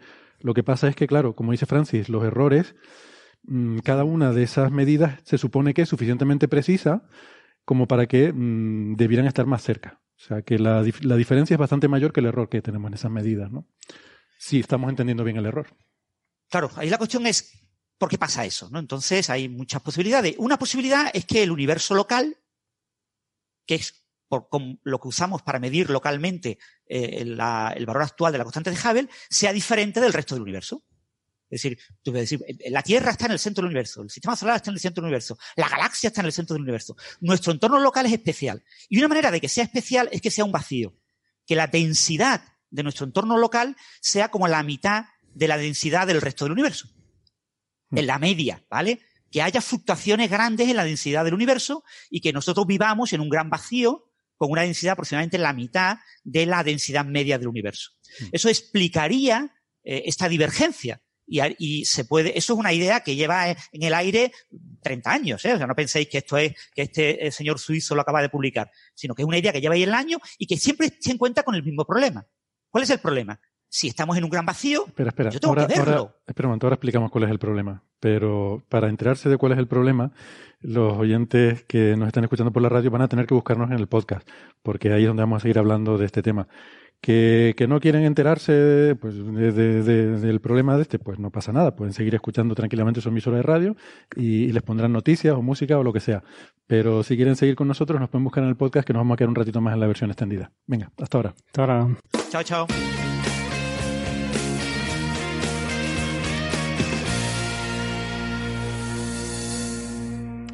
Muy bien, gracias por seguir con nosotros. Yo sabía que se iban a quedar ahí escuchándonos porque estaba muy interesante la conversación. Nos estaba explicando Francis eh, que una de las posibilidades para entender esa discrepancia podía ser que vivimos en una especie de burbuja menos densa que el promedio del universo. Pero que eso tiene ciertos problemas, ¿verdad? Sí, eso tiene fundamentalmente el problema de que como estamos mirando una región local, la tenemos más o menos bien caracterizada no la tenemos demasiado bien caracterizada. Recordar que estamos en una galaxia, que tenemos un núcleo galáctico que nos impide ver en ciertas direcciones, que básicamente podemos ver para arriba y para abajo, pero por los lados podemos ver fatal. O sea, tenemos una caracterización de nuestro entorno bastante pobre con respecto a la que nos gustaría poder tener, ¿no? Pero en cualquier caso, tenemos una idea bastante buena de cuál es nuestro universo local, ¿no? Eh, sabemos que nuestra galaxia, pues, pertenece a un supercúmulo de Virgo, que ese supercúmulo de Virgo forma parte de una enorme estructura eh, que se llama la Niaquea, que es un supercúmulo a gran escala que es dinámico y que ahora tenemos una imagen local, pero que se está, está fluctuando. Sabemos que, pues, está en escala mucho más pequeña, pues, el, el, el Great Wall, ¿no? el gran atractor. Tenemos pequeños vacíos. O sea, conocemos bastante bien lo que tenemos en nuestro entorno. Entonces, lo que nos plantea este investigador suizo para explicar esta discrepancia que, como ha comentado eh, Héctor, es del valor cosmológico de unos 67, pero con un error de 0,5, es decir, que está entre aproximadamente 68 y 67, con una probabilidad de, digamos, del 68%, cuando el valor local obtenido con supernovas 1A y cefeidas tiene un valor de 74, pero con un error de 1,4. El error del valor local es tres veces más grande que el error cosmológico. ¿Vale? Aún así, aún así, hay una discrepancia importante entre 67 y 74 más menos 1,5. En cualquier caso, a nivel local, eh, lo que nos plantea este investigador, que se llama Lucas eh, Lombrizer, eh, que ha publicado en Physics Letter B, B, que es una revista prestigiosa, pero no tan prestigiosa. Es una revista que, bueno, no compite con las de la American Physical Society, como el Physical Review Letters o, algo así, pero bueno, es una revista con cierto prestigio. Eh, pues lo que nos propone es que vivimos en un gran vacío. Un gran vacío del orden de unos 250 millones de años luz. Es decir, un gran vacío del tamaño de la Niaquea. Nuestro supercúmulo local, esa región que aparentemente tiene unas zonas un poco más vacías y unas zonas un poquito más llenas, según él, toda esa región está como a la mitad de densidad promedio del resto de- del universo. Claro, eso los grandes catálogos de estrellas eh, no lo indican. Claro, pero tú puedes decir, Pero, espera, ah, Francis, pero es porque- que los grandes catálogos de estrellas solo ven un trocillo. Sí, perdón, Héctor. Eh, no, sí, que decía, yo creo, por lo que leí, yo, yo le he hecho una- un vistazo muy por encima al paper, ¿eh? o sea que no, no miro los detalles, pero me parece que hablaba de 40 megaparsecs. Eh, Ujú. Tú has dicho 300 millones de años luz, que creo que no es lo mismo. 200, 250 creo que decía, ¿no? El, eh, 40 megaparsecs son unos 250, 240. No, no, no, 40 megaparsecs serían ciento y pico millones de años luz, ¿no? Eh, Tienes ahí la Bueno. calculadora cosmológica. Pero Venga, bueno, ponle, ponle esa, ponle Un- un 200, cierto ponle tamaño. 100. Ponle 100 millones de años luz o ponle 200 millones de años Sí, luz. el que sea, La igual, no Niaquea importa tiene del orden de 250 millones de años luz y la Niaquea lo conocemos muy bien. Todos hemos visto la imagen de, de la Niaquea. Eh, pido a los oyentes que no la hayan visto recientemente, esto tuvo una gran noticia, eh, vi- se ve perfectamente toda la estructura, se ve totalmente ese flujo eh, de todo eh, nuestro eh, supercúmulo de Virgo eh, y se ve, se ve una región eh, bastante parecida a lo que las simulaciones numéricas nos indican que son estructuras ya eh, casi de escala de web cósmica. O sea, no se ve que sea una zona especialmente vacía, pero podría ser. Pero ya digo, tenemos, claro, con peor resolución, por supuesto, eh, eh, imágenes de, de galaxias más lejanas, por supuesto muy limitadas en ciertos ángulos, o sea, son como cuñas lo que podemos ver, pero la- las imágenes que tenemos no indican que el universo sea muy diferente a lo que es este entorno local, ¿no? Entonces, lo que sabemos sobre la distribución de galaxias en el universo contradice la idea de que vivamos en un vacío. Claro, eh, tú puedes decir, pero podemos irnos al fondo cósmico de microondas y estimar a partir del fondo cósmico de microondas la probabilidad de grandes vacíos. Eso también descarta que vivamos en un gran vacío. O sea, todo apoya la idea de que desde hace 30 años la hipótesis de que arreglamos nuestra singularidad en el universo y nuestro entorno local metiéndonos en un gran vacío es falsa. Pero Yo, de hecho, es que esto eso no vendido... quita que los teóricos sigan olvidando eso y sigan diciendo, pero no importa, porque yo he hecho un análisis bayesiano y a la ecuación que hizo Filipito yo le he cambiado un término y por lo tanto he publicado en Physical Letter B y por lo tanto mi noticia tiene que aparecer en todos los medios, porque yo soy muy listo y he añadido un término. ¿Qué es lo que ha hecho este señor? Añadir un término y hacer un análisis un poquito más refinado. Yo te digo, en mi opinión el artículo es muy interesante, eh, eh, está bien para refrescar este tipo de ideas. Yo no critico su análisis teórico, pero lo único que puedo criticar es que no hay evidencias de que sea verdad de que vivimos en un vacío con estas características. Sea, a mí me gustaría, eh, bueno, dos cositas. Una, yo no sé, no he visto la nota de prensa, me- me- lo llegué a pensar cuando vi este artículo, yo quiero ver la nota de prensa porque muchas webs de estas de en las que se difunde, muchas webs de divulgación. Titulan el, el artículo en el que se refiere a este paper como resuelto el problema Sí. de la tensión cosmológica, el misterio resuelto, no sé qué. Y me sorprende, claro, evidentemente es una tontería decir que esto resuelve el- el ningún problema, porque si acaso, eh, a lo sumo, lo que nos aporta es una posibilidad, una hipótesis que podría resolverlo si fuera cierta. Que, Mm. que, bueno, tiene muchos problemas, como dice Francis, pero. Entonces, el hecho de que muchos medios lo titulen así me da que pensar que a lo mejor es que la nota de prensa se publicó con este titular, que me parecería bastante desafortunado. Y lo otro. Sí, en, en Physics.org, en Sí, ahí lo vi. eh, es un, no es un medio propio, es decir, publica muy, muy poquitas cosas originales. Básicamente lo que publica son notas de prensa. Sí. Eh, Science Alert también solamente, básicamente publica notas de prensa. O sea, hay muchos medios de Internet que mucha gente no lo sabe o no lo quiere saber, solo publican notas de prensa. Ujú. Entonces, porque tienen que pagar a quien escribe, porque no tienen escritores. Y para pagar necesitan saber que van a ganar dinero. Entonces, como pocas veces ganan dinero, pues pocas veces pagan. Y por lo tanto usan notas de prensa. Esto es una nota de prensa de la Universidad de Ginebra. Y el título es el mismo que el de la Universidad. Esto es copiar, copy-paste de la nota de, de la Universidad de Ginebra. Pues eso me parecía así. Y luego lo otro, eh, aclarar un poco a qué se refiere, bueno, quizás debería haberlo hecho antes, ¿no? Eh, yo creo que ahora se ha entendido mejor después, después de la explicación de Francis, pero yo he visto gente que está un poco confundida pensando que esto de que vivimos en una burbuja quiere decir que estamos en el centro de una especie de pompa de jabón esférica, como pensando que esto nos mete en una situación especial en el universo o algo así, y realmente no se refiere a eso, quizás es una terminología mal escogida o confusa. Eh, esto se refiere un poco a las fluctuaciones, o sea, sabemos que el universo a gran escala es homogéneo, pero esperamos que tenga fluctuaciones. Igual que el fondo cósmico tiene esas fluctuaciones de densidad que luego se han ido amplificando por efecto de la gravedad, entonces no todas las zonas del universo son eh, iguales. Y va a haber algunas que la fluctuación haga que haya un poquito más de densidad, haya un poco más de galaxias y otras en las que haya un poquito menos. Entonces no se trata de que estemos en el centro de una, una burbuja esférica, redonda, perfecta, eh, del cual somos su centro, sino lo que se quiere decir con esto es que vivimos en una zona de menos densidad. ¿Vale? A ver, lo normal es que vivimos en una zona un poco más densa o un poco menos densa que el promedio. Mm, eso es así. Pero esto es como decir que tú vives en un valle o que vives en una montaña, ¿vale? Tú puedes decir, vivo en un valle rodeado de montañas, ¿vale? Tiene sentido, pero ¿de qué tamaño son las montañas? ¿De qué profundidad es tu valle?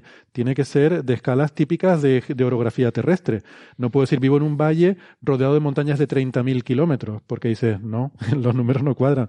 Pero si dices, vivo en un valle rodeado de montañas de 500 metros, tú puedes decir, bueno, es posible, es posible. Entonces, todo el tema de la plausibilidad de este trabajo se, se al final es, ¿es plausible que vivamos en esa infradensidad que plantea de la mitad de densidad del universo? Y Alberto, creo que querías comentar algo. Eh, sí, yo, yo os quiero aportar otro, otra lectura, otro punto de vista sobre esto, eh, potencialmente revolucionario, diría yo, que es eh, si, si la tensión de la constante de Hubble apunta claramente a que vivimos en un vacío, ¿Cómo es posible que el resto de datos digan que no vivimos en un vacío? Yo creo que estamos viviendo una crisis de la cosmología.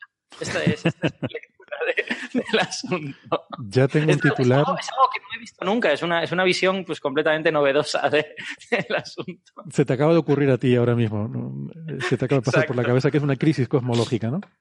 Exacto. Ya sé cómo voy a titular este episodio. crisis cosmológica. Para los oyentes que no sepan de qué estamos hablando, estamos hablando del paper este de Silk que salió hace, hace unos meses, que básicamente arreglaba este, este asunto eh, diciendo que, bueno, no, no arreglaba este asunto, o sea, cogía una, una, evidencia marginal del fondo cósmico de microondas que decía que había, que la curvatura del espacio podría ser no nula, eh, y cuando aplicabas eso a otro tipo de observables, te salía que eso no podía ser. En oscilaciones acústicas de variones, por ejemplo, pues eso no podía ser. Y ellos, en lugar de decir, pues esto no puede ser, decían, esto es una crisis en la cosmología. ¿Cómo es posible que todo, todo apunte a que hay una curvatura no nula y resulta que el resto de cosas no cuadran? Exactamente. Sí, yo, de hecho, a mí todo esto del el análisis de, las inhomogeneidades del universo para explicar la tensión, yo creo que ha sido desde siempre una de las primeras cosas que se le ha ocurrido a la gente para intentar explicarlo. Y de hecho hay papers recientes, hemos comentado varios.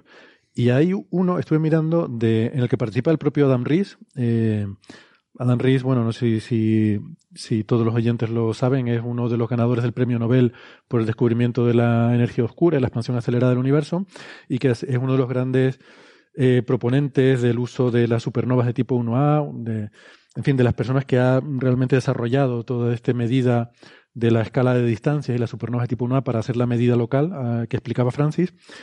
Y él había publicado con, eh, bueno, con, eh, sus coautores, eh, pues creo que el año pasado, sí, el, en marzo de 2019 está en el archive, un artículo bastante reciente en el que hablaba sobre la perspectiva local de la tensión de Hubble, ¿no? Y se, mm, bueno, y se planteaba esta misma pregunta, si una infradensidad podía explicar la tensión eh, entre las diferentes medidas. Y dice un par de cosas, la estamos comentando antes, Carlos, fuera de micro, antes de empezar el programa. Dice un par de frases en este artículo al principio que a mí me llamaron la atención.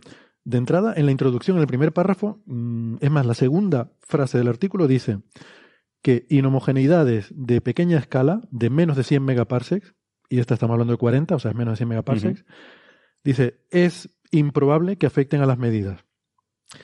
Ahora, esto me resulta frustrante porque no argumenta esta frase ni pone referencia. Esto me da un poco de rabia. Y como referí, creo que alguien debería haberle obligado a poner una referencia o a explicar por qué dice eso. Porque no sé exactamente por qué lo dice, supongo que se refiere a trabajos anteriores, ¿no? Pero bueno, luego lo desarrolla más en un párrafo posterior en el que dice, voy a intentar traducir aquí en tiempo real. Dice, varios equipos han usado métodos analíticos y simulaciones para medir los errores sistemáticos en las medidas de la escalera de distancia de la constante de Hubble, debido a fluctuaciones de densidad. Dice una serie de cosas, bla, bla, bla, bla, bla, bla, bla. Y al final pone, la conclusión de estos estudios de varios eh, grupos diferentes es que para resolver completamente la tensión se requeriría un radio del vacío de unos 150 megaparsecs, que es cuatro veces mayor que lo que dice aquí, y una densidad, un contraste de densidad de menos 0,8. Es decir, que nuestra región del universo tuviera un 80% menos de densidad que el promedio cósmico. Y eso estaría en una, dice, estaría, tendría una discrepancia de 20 sigma con la cosmología lambda CDM. ¿Qué quiere decir esto? Esto es lo que yo le decía al tamaño de las montañas, ¿no? Nuestra cosmología nos dice cuál es la probabilidad de que tú tengas una cierta fluctuación. Entonces, si tú dices que yo vivo en una región que tiene un 10% menos de densidad que el promedio, bueno, pues puede ser. Hay muchas regiones que tienen un 10% menos que el promedio. Es lo que yo decía. Vivo rodeado de montañas de 500 metros. Bueno, lo puedo asumir. Pero si me dice vivo rodeado de montañas de, de 8.000 metros, digo, tío, eh, no puede ser es que vives al lado del, del Everest. eh, vives en el Himalaya, es la única posibilidad. Y tampoco, porque en el Himalaya Mm, tampoco puedes no, estar. No hay tantas. mm, no, estás en una meseta. Sí, claro. Las montañas no están 8.000 No, metros por encima relativamente a ti, tuyo, ¿no? Entonces, basado en eso, dice, la probabilidad de eso es de 20 sigma, o sea, estás lejos 20 sigma de, de esto, ¿no? Entonces me, me choca un poco estos trabajos anteriores con este nuevo. Creo que hay un conflicto ahí, una tensión Una tensión. o una crisis entre este paper y los anteriores. Por eso, vamos, no lo he leído en detalle, pero me resulta chocante. Bueno, un punto importante a recordar, ¿eh? repito de nuevo, yo soy para estas cosas, soy como muy radical, soy muy talibán, ¿no? El tema de la importancia de la revista en la que se publican las cosas, ¿no? Este es un trabajo que en una revista de cosmología o no, no se hubiera publicado. ¿Vale? O sea, literalmente, si un cosmólogo hace de revisor de este artículo, probablemente dice, perdóname, ¿de qué me estás hablando? ¿Vale? Pero esto es una revista de física teórica, donde se publica un artículo de teoría de cuerdas al lado de un artículo de branas, al lado de un artículo de un modelo de fluido, eh, o sea, es un artículo, un artículo de física teórica. Entonces, eh, mm, lo han revisado físicos teóricos. ¿Y qué han visto estos físicos teóricos? Pues serán gravitacionales, cosmólogos teóricos, o han visto que las ecuaciones están correctas. Aparentemente están correctas. Yo cuando me lo he leído no me ha chirriado nada. O sea, las ecuaciones parecen correctas, el análisis parece correcto. O sea, tú consideras una posible explicación. ¿Vale? Pero tú en ningún momento miras tu universo. Tú dices, no, eh, si hubiera un, va- un vacío local de entre el 40 y el 50% de, de baja, o sea, la densidad fuera un 40 al 50% más baja de lo que es en el resto del universo, esto se explica. Fijaros, perfecto, maravilloso, muy bien. Pero, mm, ¿lo hay? Eso no se discute en el artículo, no se plantea, vamos a coger los datos cosmológicos, vamos a comprobar que esto es verdad. Mm. ¿Vale? Porque esa es la única manera de decir, lo he resuelto. He resuelto el problema porque he visto los datos cosmológicos de la distribución de galaxias y he comprobado claramente que eh, nuestro supercúmulo local, que es como mm, eso, eh, si son 40, eh, depende de cómo midas el tamaño, pero unos 77 megaparsec tiene de largo a largo, acordaros el año que era una cosa como muy alargada, como eh, gusano alargado, tenía como unos 77 megaparsecs de, de punta a punta. Y esto tiene unos 40. Y tienes toda una enorme cantidad de estructuras ahí alrededor, ¿no? Entonces, eso había unos dibujos en 3D súper preciosos que mostraban eso. Eh, si ahí no lo ves, pues, pues posiblemente es porque no lo hay. O sea, una hipótesis, por muy bella que sea y por muy coherente que sea en un mundo imaginario, eh, no tiene por qué ser verdad en el mundo en el que vivimos. Otra vez los datos fastidiándonos la teoría. Eso, eso es un problema. Va, va a haber que hacer algo con eso. Qué mal. Eh, Podemos aprovechar para explicar, porque creo que es, es relativamente sencillo de entender intuitivamente por qué un vacío explica eh, esta discrepancia. Y el asunto es que mm, tendemos a pensar siempre en la gravedad como una fuerza atractiva, donde hay, porque pensamos en un vacío en el cual hay objetos y esos objetos se atraen, pero también la podemos ver como una especie de algo repulsivo si pensamos que el universo tiene una densidad, imagínate que hay una densidad constante y tú de repente quitas densidad de un sitio, eh, digamos que es como si hubiera ese valor de referencia donde hay un equilibrio entre todas las eh, atracciones de esa densidad constante, está en equilibrio, y entonces donde hay menos densidad se produciría algo como si fuera repulsivo desde el centro de ese, de ese vacío.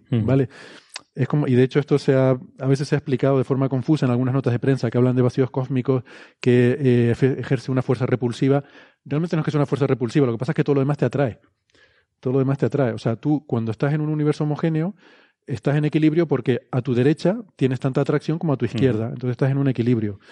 Pero si haces un vacío a tu derecha, entonces te atraen más de tu izquierda y te vas hacia la izquierda. Entonces es como si el vacío te estuviera repeliendo, ¿vale? No es realmente una repulsión, es el resultado de que tú tienes mm, una infradensidad en una cosa constante. Entonces la explicación sería, si vivimos en un vacío, la expansión del universo en ese vacío sería mayor que en el resto del universo porque tienes la combinación de esa especie de repulsión del vacío que es ficticia, ¿no? Es una repulsión ficticia, es un, es un efecto de, que tiene, eh, bueno, el, efecto este de que eh, tienes menos densidad que el promedio. Y... Sí, fijaros, fijaros un punto clave, un punto mm. clave. La expansión no sería mayor. La constante de Hubble no sería mayor. Aparentaría ser mayor, por el efecto de expansión. Pero en realidad no sería mayor porque lo que las, digamos, las candelas estándar, cómo nosotros medimos distancias, nos estaría falseando las medidas de distancias por esa atracción repulsiva que comentas. Exactamente. De hecho, otra, otra manera de verlo sería como con otros efectos ficticios, que es un efecto de sistema de referencia. O sea, como resulta que tú estás midiendo desde dentro del vacío y no puedes medir desde otro sitio porque es donde estás, pues ves un efecto que es ficticio, igual que las fuerzas de inercia, cuando estás dentro del coche, a ti te parece muy claro que hay una fuerza que te está tirando para adelante y para atrás cuando el coche acelera y frena. Pero cuando lo ves desde fuera, entiendes que lo que está pasando es otra cosa. Exactamente. Muy bien, ¿algo más sobre esto?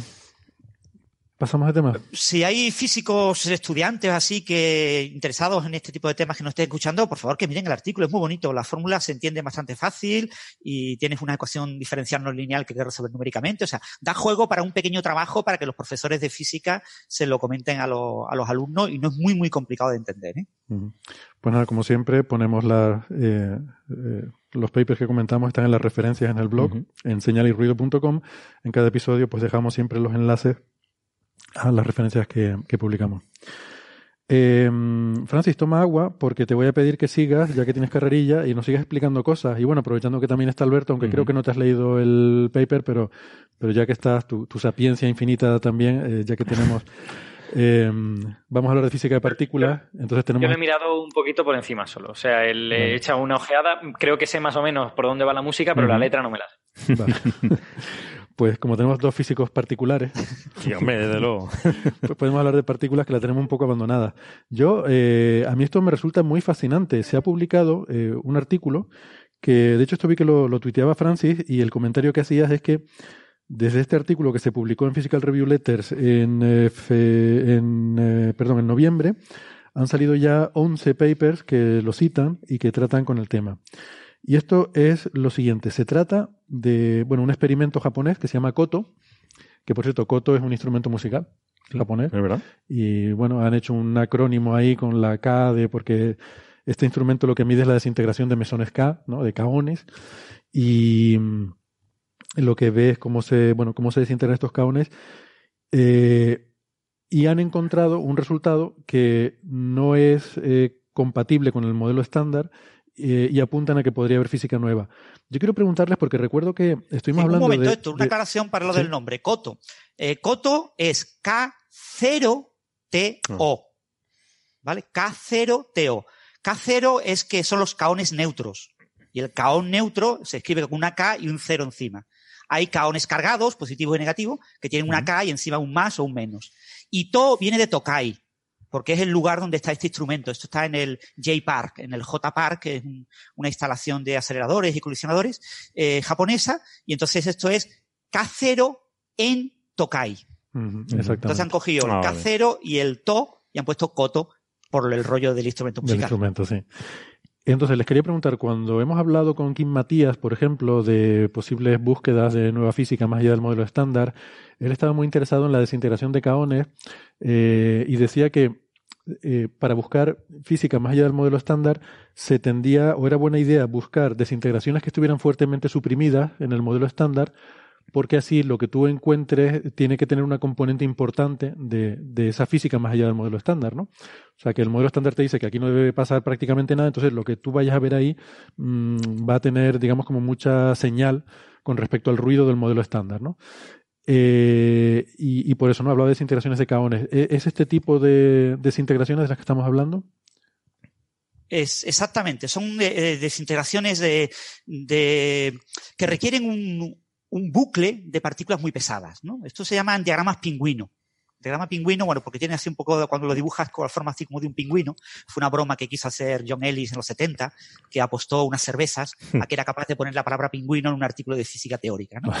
y, y entonces bautizó Así unos va, diagramas así. que, dibujados de forma adecuada, eh, parece que un pingüino. Bueno, eh, Dibujados, dibujados de manera muy difícil, ¿eh? Porque Claro, yo cuando lo vi por primera vez dije, pero ¿por qué lo ponen de esta manera tan rara? O sea, es, es un- es una, es completamente una intoxicación de lo que el diagrama Sí. debería ser.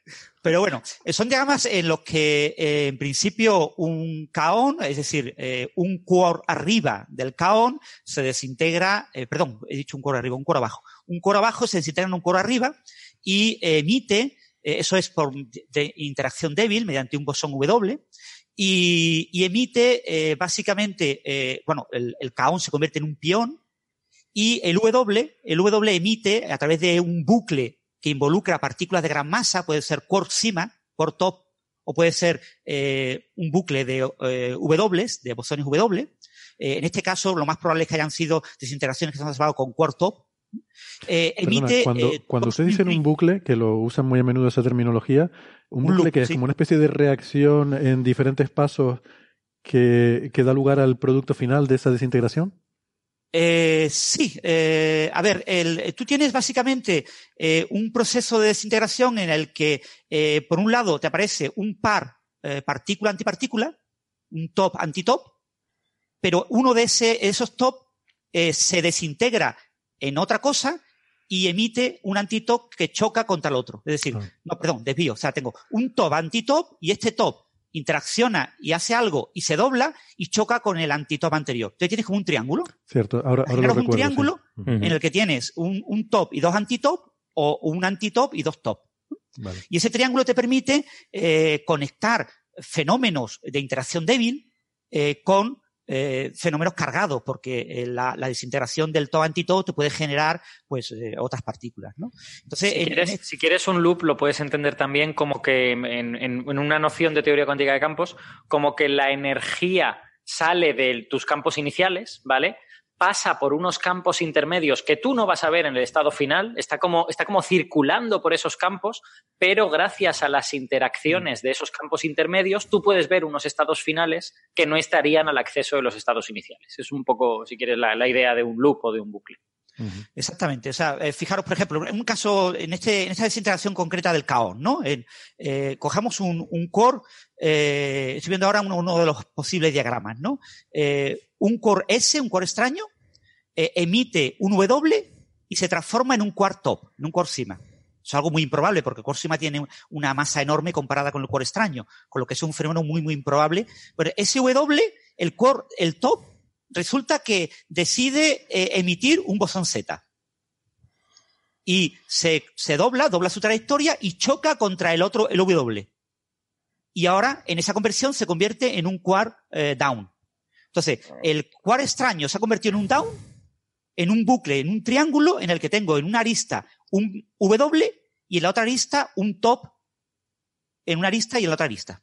¿Vale? Un top que se ha doblado. Bueno, y en, la, en la, el punto de donde se ha doblado ese top ha emitido un Z. Y ese Z se desintegra en dos neutrinos. Entonces tenías una partícula, el, el caón que tenía ese core extraño, que se te transforma en un pión, que tiene el core abajo, pero en el camino también aparecen eh, dos, un neutrino y un antineutrino. Mm. O sea que ese es el, digamos, el resultado final. Tú tienes un caón que se desintegra y tienes un pión y, Y en neutrino concreto, neutrino. aquí lo que interesan en estas desintegraciones de caones eh, neutros son desintegraciones en las que el pión neutro se desintegra en dos fotones. Entonces, tú fíjate, tú tienes un caón que por un proceso más o menos complicado se desintegra en dos fotones y en dos neutrinos, en un neutrino y un antineutrino. Y tú detectas los los fotones. Tú no los ves. Claro, Los neutrinos tú no los ves. Tú solo ves los dos fotones. eso.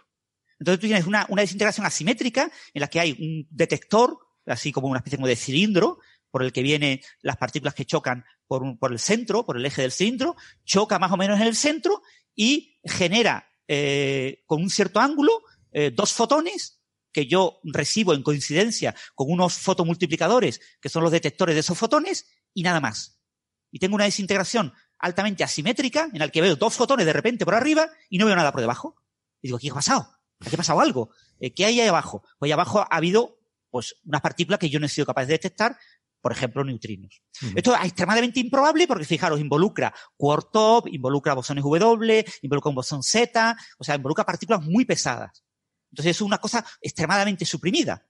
Porque para que una partícula de muy baja masa genere, excite campos que requieren masas enormes, pues eh, eso es una cosa que o tiene que tener mucha energía, y si no la tiene, lo que tiene que tener es un proceso muy improbable. O sea, hay una probabilidad no nula de que incluso con poca energía seas capaz de excitar campos de muy alta energía. Como comentaba eh, Alberto, de manera virtual, ¿no? Son partículas virtuales, son campos virtuales que tú excitas, pero nunca llegas a ver, ¿no? Nunca llegas a generar una partícula visible desde el exterior, ¿no? Solo excitas esos campos, ¿no? Y claro, estos procesos en los que una partícula de baja masa excita campos cuyas partículas son de muy alta masa, son procesos extremadamente improbables, ¿no? Hmm. La probabilidad de que esta desintegración ocurra según el modelo estándar es del orden de 10 a la menos 11.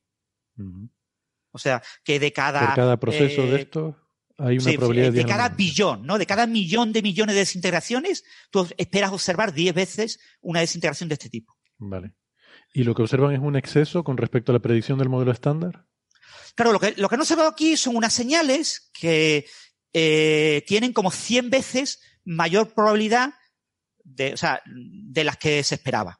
¿Vale? O, sea, que ocurre 100 veces más de lo que la predicción del modelo estándar daría, ¿vale? ¿Vale? Observan una, una, una aparente eh, probabilidad del orden de 10 a menos 9. ¿eh? Como si este fenómeno pudiera ocurrir del orden de una vez cada eh, mil millones de veces, ¿no? Cuando sí, además, no puede ocurrir tanto. Además, creo que el resultado de Coto no está publicado oficialmente, porque ellos lo que citan es una comunicación en un congreso. No está publicado oficialmente. De hecho, eh, salió en un congreso que es un congreso de Caones, el congreso de Caones eh, más famoso de cada año, que se llama Caon. Eh, mm. Y eso fue publicado en Caon 2019. el congreso fue entre el 10 y el 13 de septiembre. por todo el rollo que ha habido ahora de, tanto impacto, se ha añadido una adenda a la presentación, a las transparencias en ese congreso, que podéis ver en la página indico.cer, si buscáis Caon 2019 y buscáis esto, han ido una adenda que dicen, cuidadito, cuidadito, nosotros nunca hemos dicho que hayamos observado fenómenos. Lo que hemos dicho es que hemos aplicado un análisis ciego, que hemos desvelado la región cegada y que ahí había eh, eventos. ¿Vale? Pero no hemos dicho nunca, ni todavía lo hemos publicado, ni todavía estamos seguros de qué son esos eventos. Lo mm. estamos estudiando. Y esto lo han añadido el 22 de febrero. El 22 de febrero de 2020 añadieron esta adenda diciendo, cuidadito, cuidadito, que eh, estamos hablando de nuevos datos con un instrumento que recibió ciertos cambios. Hay que recordar un poco la, historia de, de Coto. Eh, Coto es un instrumento cuyo objetivo es comprobar y estudiar esta desintegración eh, como en el año 2023 o por ahí, 24. Y es un experimento que empezó en el año 2013 a recabar datos fueron datos de prueba. En una primera fase, básicamente de prueba, para probar que todo iba bien. Después hicieron una serie de cambios en los calorímetros, en los, perdón, en los fotomultiplicadores, en los detectores, se hicieron unos pequeños cambios y ha habido una segunda temporada de toma de datos entre, que empezó en 2016. Entonces, lo que se ha publicado ahora son datos analizados entre 2016 y 2018 se siguen tomando datos en 2019 y ahora en 2020 lo que se pretendía, que no se sabe si se va a hacer al final o no, porque hay, alguna gente dice que es mejor seguir tomando unos poquitos datos más, pero bueno, lo que se pretende ahora es volver a mejorar los detectores para la fase final, que es en la que realmente se debe de lograr el resultado definitivo. Eh, esta es la desintegración de caones neutros. ¿eh? Entonces, es el único instrumento del mundo capaz de ver esto. El único instrumento del mundo capaz de ver esto la desintegración de caones cargados, hay otro instrumento que está en el CER que las está estudiando. Y ese instrumento también publicó en este mismo congreso un, artículo con sus resultados. Este, experimento se llama NA62 y publicó la desintegración de caones cargados en un pión cargado con dos neutrinos. Y este experimento no ha observado ningún tipo de anomalía. Y hay un teorema matemático que dice que si la física funciona como tiene que funcionar, estas dos eh, probabilidades, la desintegración de caones cargados y la de caones neutros, prácticamente son del mismo orden de magnitud. Hay un factor mm. de, del orden de la unidad, ¿eh? 1.4 o algo así. Entonces, si un experimento no ve nada y el otro experimento ve algo, si un experimento eh, que ve algo dice, cuidado, que estamos publicando una cosa, todavía no es un paper, porque no podemos enviarle artículo científico, porque nos lo van a rechazar, porque no estamos seguros del análisis, porque es una primera vez que publicamos un análisis, etcétera, de, esto, de este nuevo detector. Con los cambios que se hicieron para empezar las nuevas, eh, los nuevos resultados de 2016, eh, se hicieron unos cambios en el detector. Y esta es la primera vez que se analizan eso. Cuando tú te compras un nuevo coche, tú no sabes conducirlo.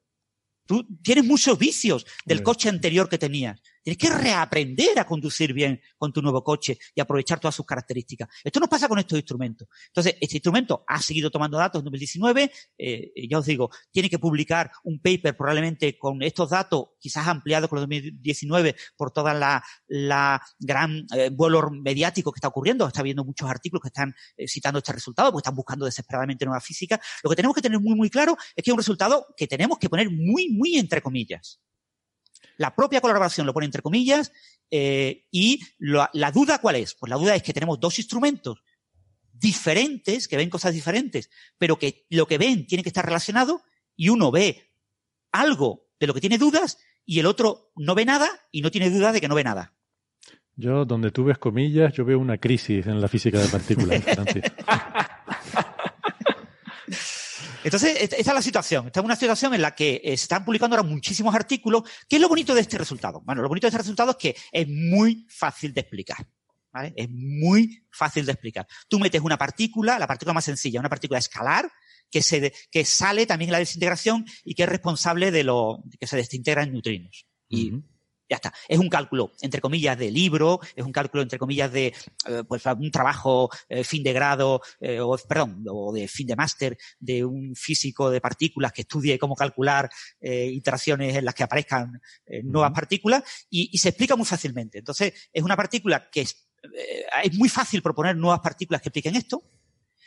lo difícil es proponer una partícula que explique lo que ve Coto y que explique al mismo tiempo que no ve nada eh, EA, eh, NA62, pero eh, eso es un poquito más difícil, pero tampoco es tan difícil, ¿vale? Porque si esta partícula es una partícula tipo materia oscura, etcétera, etcétera, que son neutras, pues no, no aparecería en el otro proceso. Entonces, no es difícil de explicar y por eso han salido muchos artículos eh, proponiendo eh, que esto es una clara señal de nueva física. Sobre todo si puede ser materia oscura. Pero te quería preguntar, ¿no si es que había un teorema que decía que la probabilidad de desintegración debería ser la misma en los dos casos?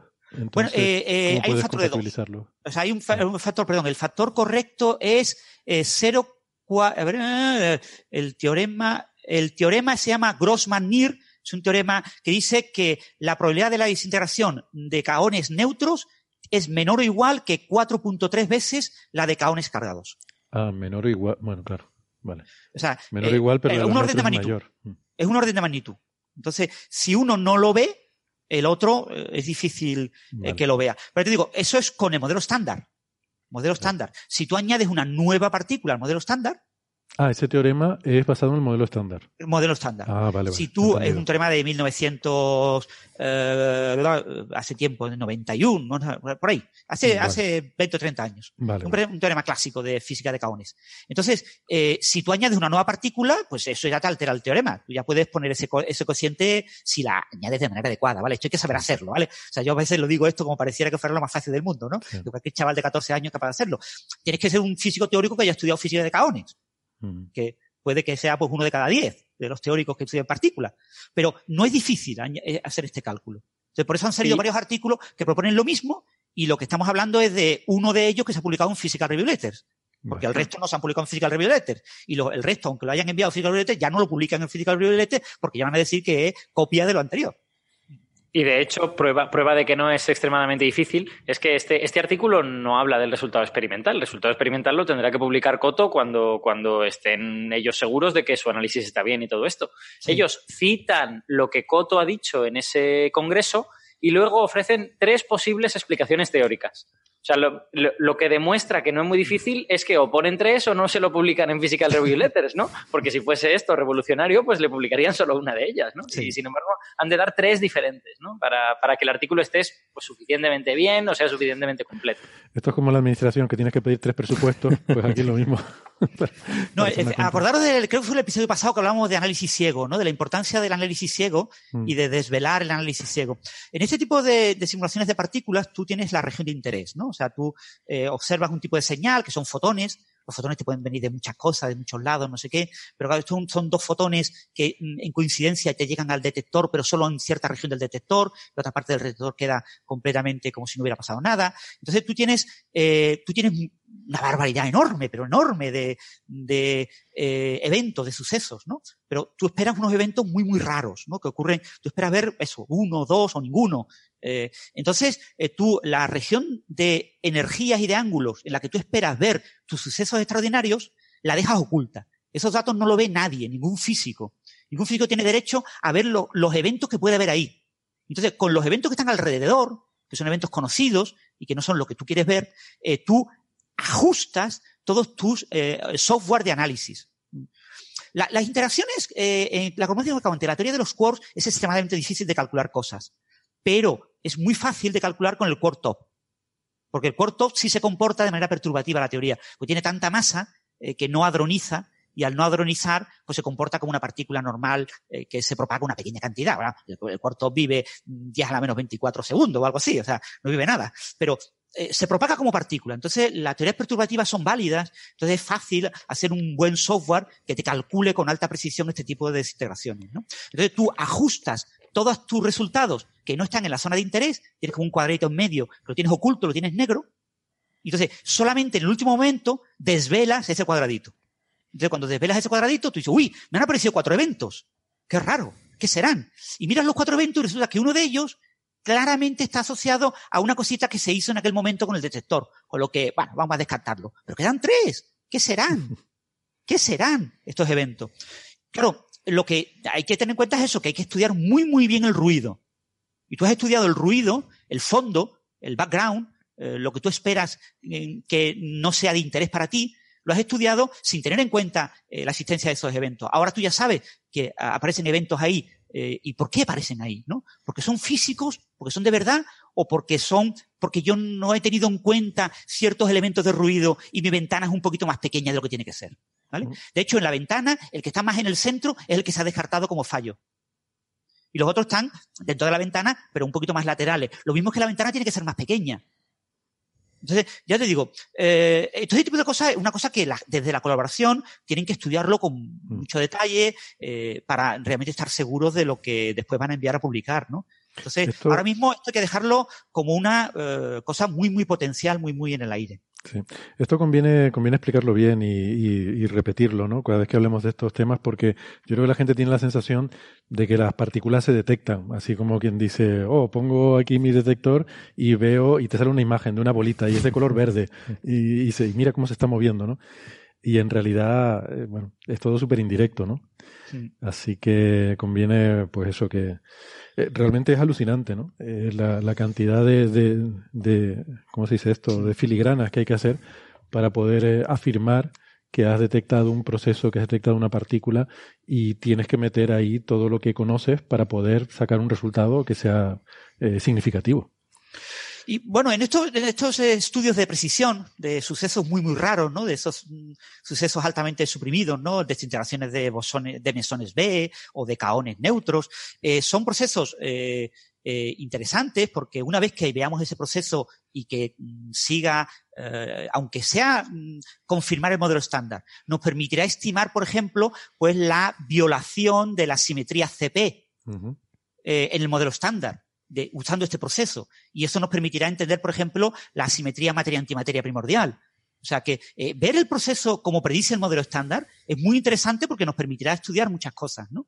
Pero, claro, primero hay que verlo. Y, claro, nadie puede descartar que haya nueva física que altere ese proceso y que meta eh, eventos de este tipo eh, con partículas nuevas eh, por medio, ¿no? Entonces, pero en cualquier caso, yo creo que a veces se ha leído en, medios, etcétera, que esto es una clara muestra de que el modelo estándar es una teoría efectiva y hay cantidad de anomalías. Y, y, por ahora, esta yo creo que habría que dejarla en cuarentena hasta que la propia colaboración hmm. eh, nos lo aclare, ¿no? O sea, meterla en el mismo saco, por ejemplo, que lo de Kim Matías, ¿no? Que eran básicamente desintegraciones de mesones B, ¿no? Pues yo no lo veo tan claro. O sea, físicamente son cosas muy distintas, ¿no? Y buscar una explicación común a todo es muy complicado. Hmm. Porque en todo este tipo de desintegración, anomalías, siempre tienes una anomalía en un instrumento que no tienen otros instrumentos.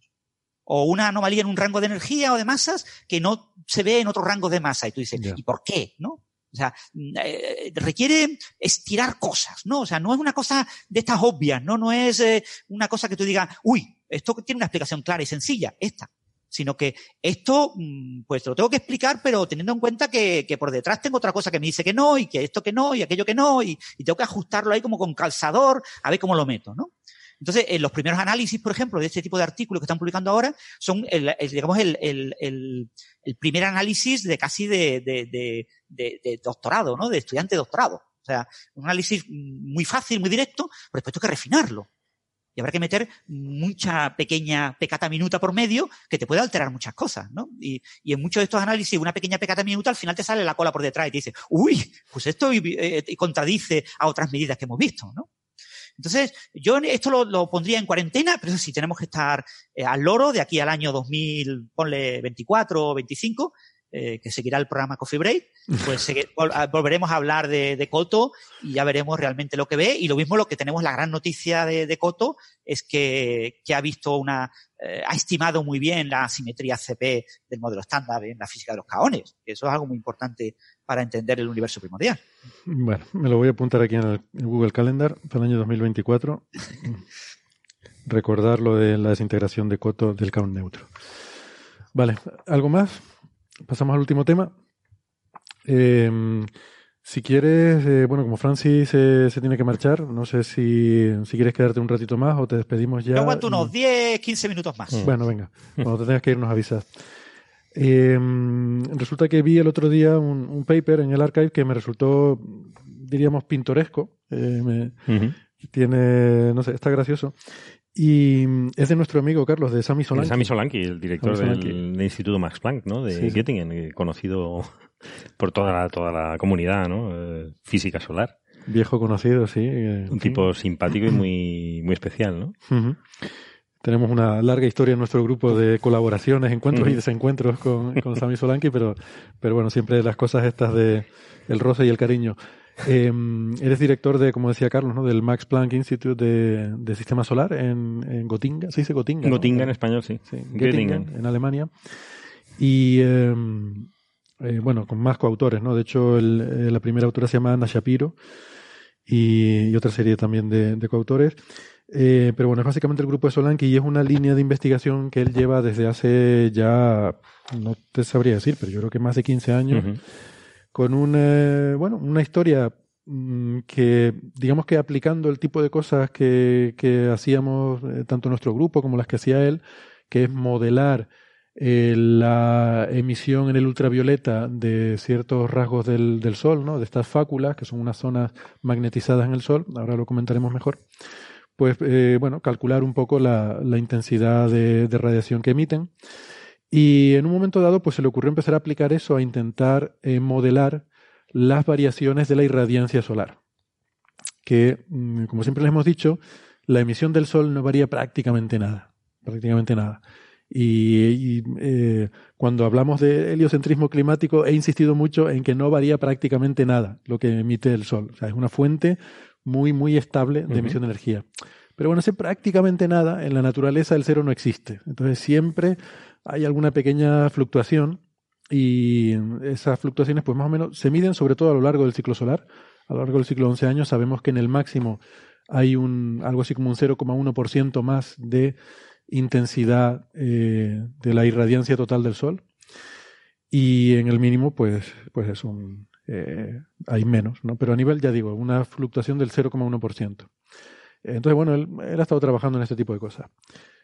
Este paper ha hecho una cosa muy, muy curiosa y muy, eh, ya digo, no, sé cómo calificarla, divertida quizás, que es que dice, de hecho en el paper dice que reconstruye la variación de la irradiancia solar a lo largo de 4.000 millones de años. Yo cuando vi eso me eché la mano a la cabeza, digo, pero ¿cómo va a ser eso? ¿Cómo vas a reconstruir si nos cuesta mucho ver la variación desde que hay satélites?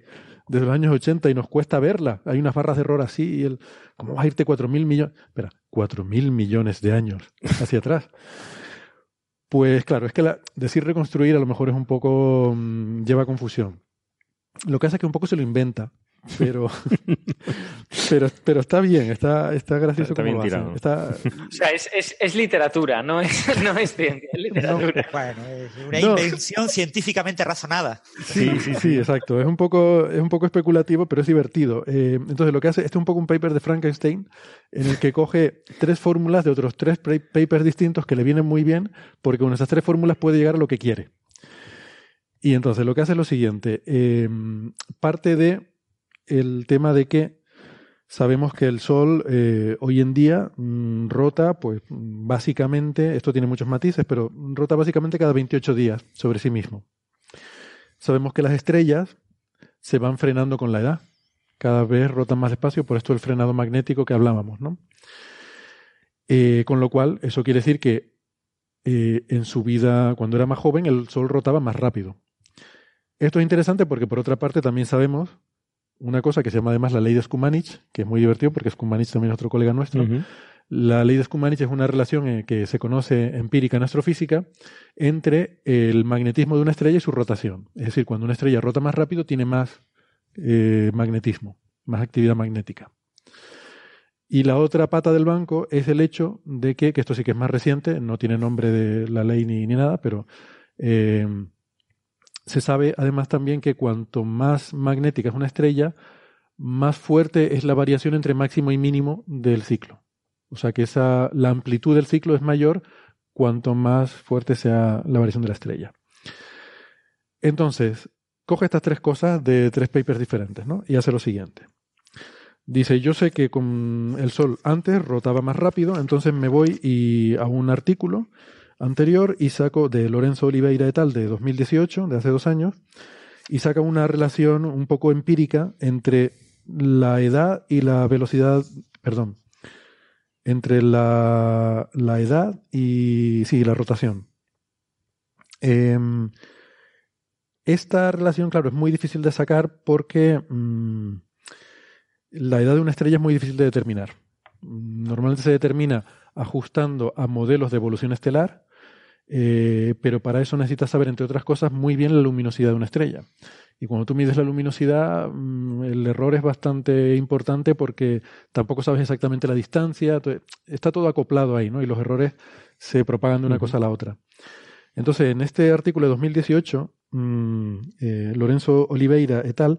lo que hacen es que se centran en gemelos solares.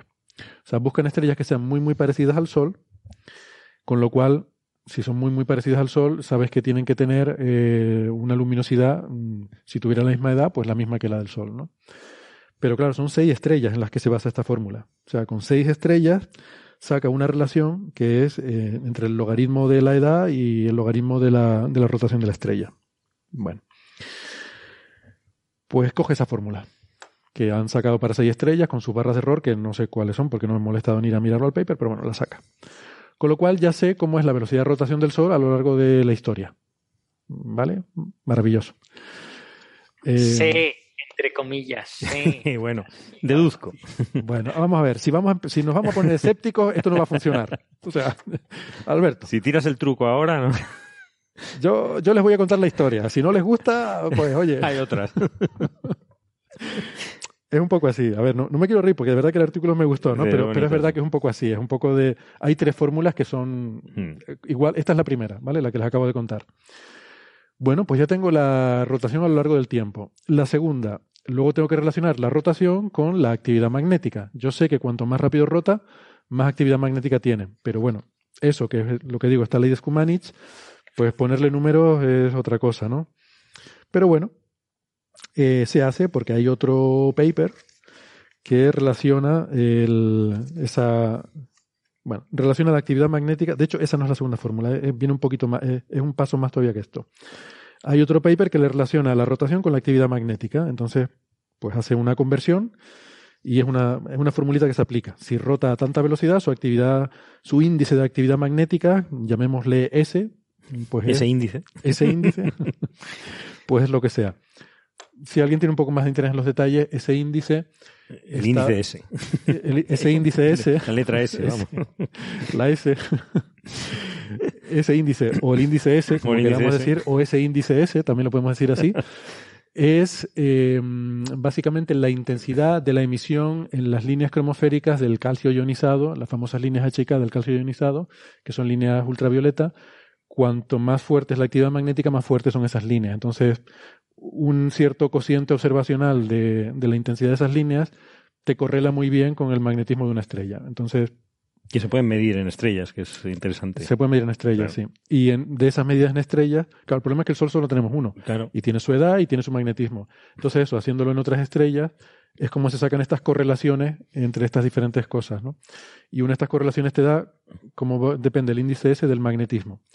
Y en particular, hay un trabajo eh, de Shapiro, uno de los coautores, de 2014, que lo que hace es que determina, eh, eh, como digo, basado en, otras estrellas, cuánto es para un determinado valor del índice S el área de manchas y el área de fácula. Eh, esto quizás debí haberlo explicado antes.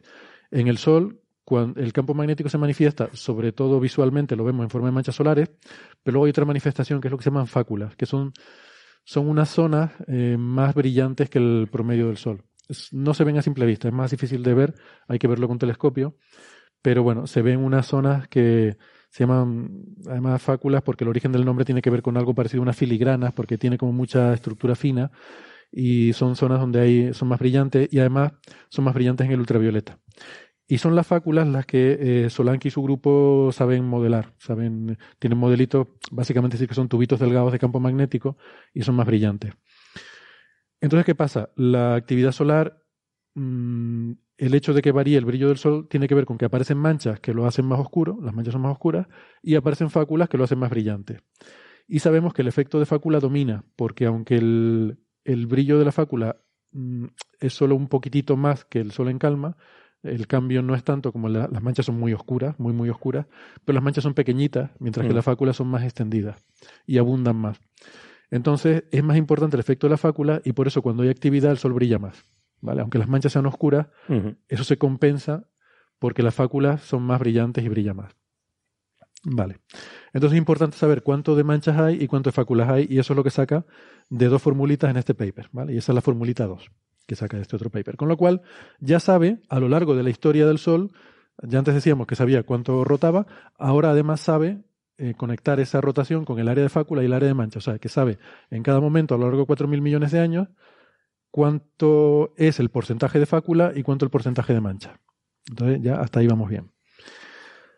Y luego el tercer, eh, la tercera relación es la de... Eh, es la de... A ver, eh, el área de la plaza... Ah, sí, la de la amplitud del ciclo, exactamente, porque quiere saber cuánto es la variación del ciclo solar. Al final lo que quiere ver es si, sobre, si podría haber efectos sobre la atmósfera de la Tierra. O sea, hoy en día la variación es muy pequeñita y hay pequeños efectos sobre la atmósfera de la Tierra a lo largo del ciclo solar, pero ellos están preguntando si en el pasado, como es esperable intuitivamente, ese efecto fue mayor. Entonces la siguiente fórmula es la que nos dice cómo varía la amplitud del ciclo en función de ese índice S, ¿vale? Ese índice del que usted me habla, pues eh, tiene una tiene también otra formulita que saca de un artículo de eh, de 2017 de Igland, en el cual eh, relacionan la amplitud del ciclo de diferentes estrellas con cuánto es su, su índice S.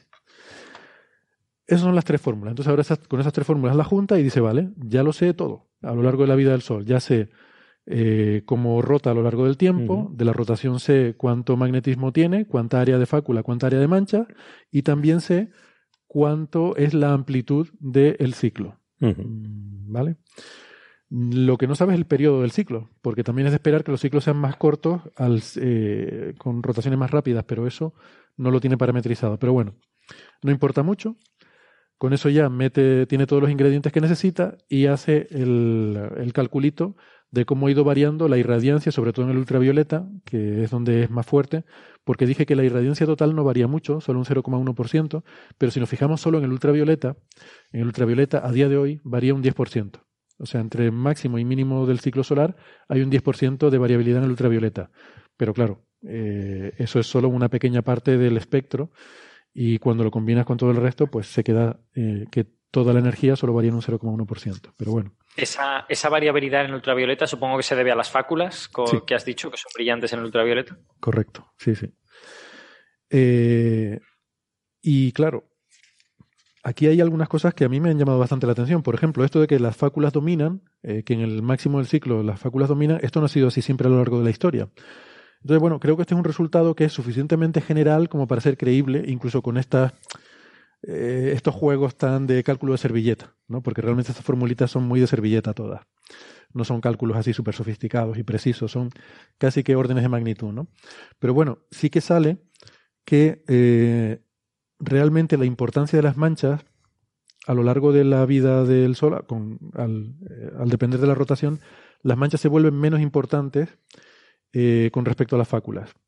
Entonces, si nos vamos hacia atrás, las manchas van ganando importancia y hubo un momento a la edad de 2.800 millones de, 2.800 millones de años en que eh, se cruzan las dos curvas. Y de ahí para atrás lo que dominaba eran las manchas. Claro, como estos son formulitas de servilleta, es posible que no fuera en ese momento. A lo mejor fue a los 3200 o a los 2100. Pero sí que probablemente hubo un momento a lo largo de la vida del Sol en el cual ocurría lo contrario que ahora, que en el máximo de actividad emitía menos energía y en el mínimo emitía más, porque eran la presencia de manchas lo que, lo que dominaba. Así que nada, esto me, me resultó curioso y bueno, luego eh, hace unos cálculos de como también calcula la amplitud del ciclo, pues dice que la variabilidad en el ultravioleta debió ser muy fuerte en la, eh, en, eh, digamos, que a la hora de estudiar la paleoclimatología, mm. Hay que tener en cuenta que probablemente había una variabilidad muy fuerte del ultravioleta en tiempos pasados de, la Tierra, y concluye con la última, eh, la última frase del artículo, que esto también puede ser relevante para estudios como los de la sonda Maven en Marte, que está intentando estudiar las condiciones atmosféricas de Marte eh, al principio de su vida y de cómo perdió su atmósfera y tal. Eh, porque bueno, hay que tener en cuenta estas cosas. Claro, su instituto participa, creo, bueno, no sé si participa en Maven, participa en algunas misiones de exploración del sistema solar. Creo que sí, que tiene algo de contribución en la sonda Maven, que es una sonda de la NASA. Ahora no estoy seguro, ¿eh? pero bueno. Y mm, entonces igual va por ahí también el, la conexión esta, ¿no? La frase esta del artículo, decir, ojo, que esto es importante también para estudiar otros planetas y tal. Pero bueno, a mí me, pareció curioso y fíjate, me dejó pensando en una cosa. Yo con todo esto que estuvimos mirando de la estrella de Tabi, siempre me quedó como una de las cosas eh, intrigantes el hecho de que mm, al fin y al cabo fuimos los únicos que estudiamos algo sobre actividad magnética en esta estrella. Y el resultado era un poco raro porque concluíamos que no había manchas, por lo menos no a nivel detectable, y nos parecía, si, en fin, si, si según las estimaciones que hacíamos, que manchas como las solares deberían verse en los datos que teníamos. Entonces parecía eso, como que no tenía manchas y tal, pero sin embargo sí que había un, magnetismo importante, por lo menos había un calentamiento cromosférico importante que suele estar asociado al magnetismo, pero claro, no debería ser un magnetismo de manchas, sino más bien algo mm, eh, de gran cobertura superficial, porque no dejaba prácticamente señal en la rotación, y claro, sería algo parecido a las fáculas. Eh, quiero decir que quizás la estrella de Tabi tiene fáculas que son mucho más importantes, que dominan la superficie de la estrella. Y, esto, desde el punto de vista de la referencia solar, siempre me había parecido difícil de entender. O sea, ¿cómo puedes tener un magnetismo en el que no haya manchas y tenga fáculas cubriendo toda la estrella? Pero viendo este paper, a lo mejor no es tan eh, disparatado. Eh, o sea, de hecho, si, si extrapolamos la figura 2 de Solanki, bueno, de este paper, la figura 2 es, a ver, la figura 2.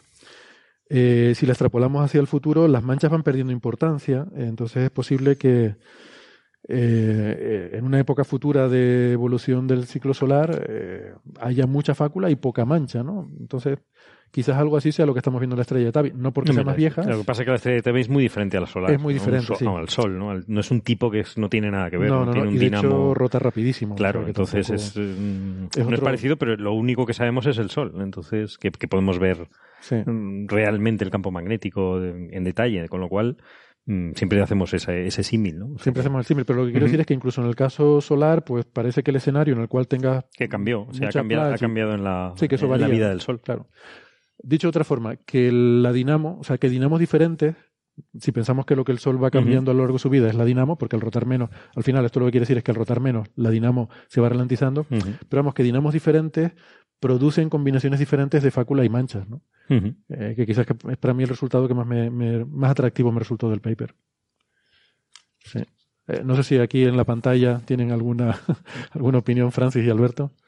A mí me llama la atención, pero seguramente sea una coincidencia meramente numérica y además no le veo, no le veo posible relación científica. Claro, sin, sin, no soy un experto ni en el Sol, ni en la Tierra, ni en la vida, ni en nada. Pero eh, me llama la atención que esa edad que tú señalas para cuando se cruzan las dos curvas, la de las manchas y la de las fáculas, coincide aprox con la aparición del primer oxígeno en la atmósfera terrestre. Ajá. Es cuando, cuando la Tierra tenía 2.800 millones de años. Eh. Aunque, eh, bueno, ahí hay mucha discusión de cuándo sucede realmente eso. Las pruebas serias de que eso estaba ocurriendo empiezan hace 2400, es decir, 400 millones de años después, pero si tú dices que hay como mucho margen de error, pues a lo mejor hasta sería compatible con, con lo que tú dices, Mm. pero hay indicaciones, digamos, un poco más controvertidas de que podría estar apareciendo oxígeno desde, desde un tiempo antes. Y lo que sí está claro, porque eso se ve en isótopos de azufre, es que la capa de ozono aparece hace 2.400 millones de años. Que eso está relacionado con la producción de oxígeno. Eso es súper interesante porque la capa de ozono debe estar muy directamente relacionada con el flujo ultravioleta, que es justamente lo que va este paper. Ajá. Efectivamente, yo he estado pensando si podía haber alguna relación, pero, pero no creo que la capa de ozono pueda ser una especie de reacción geoquímica a la variación del flujo ultravioleta. Yo entiendo que el limitante ahí será la disponibilidad de oxígeno. Claro, Si necesitas las dos oxígeno. cosas, necesitas el oxígeno y la radiación ultravioleta, ¿no?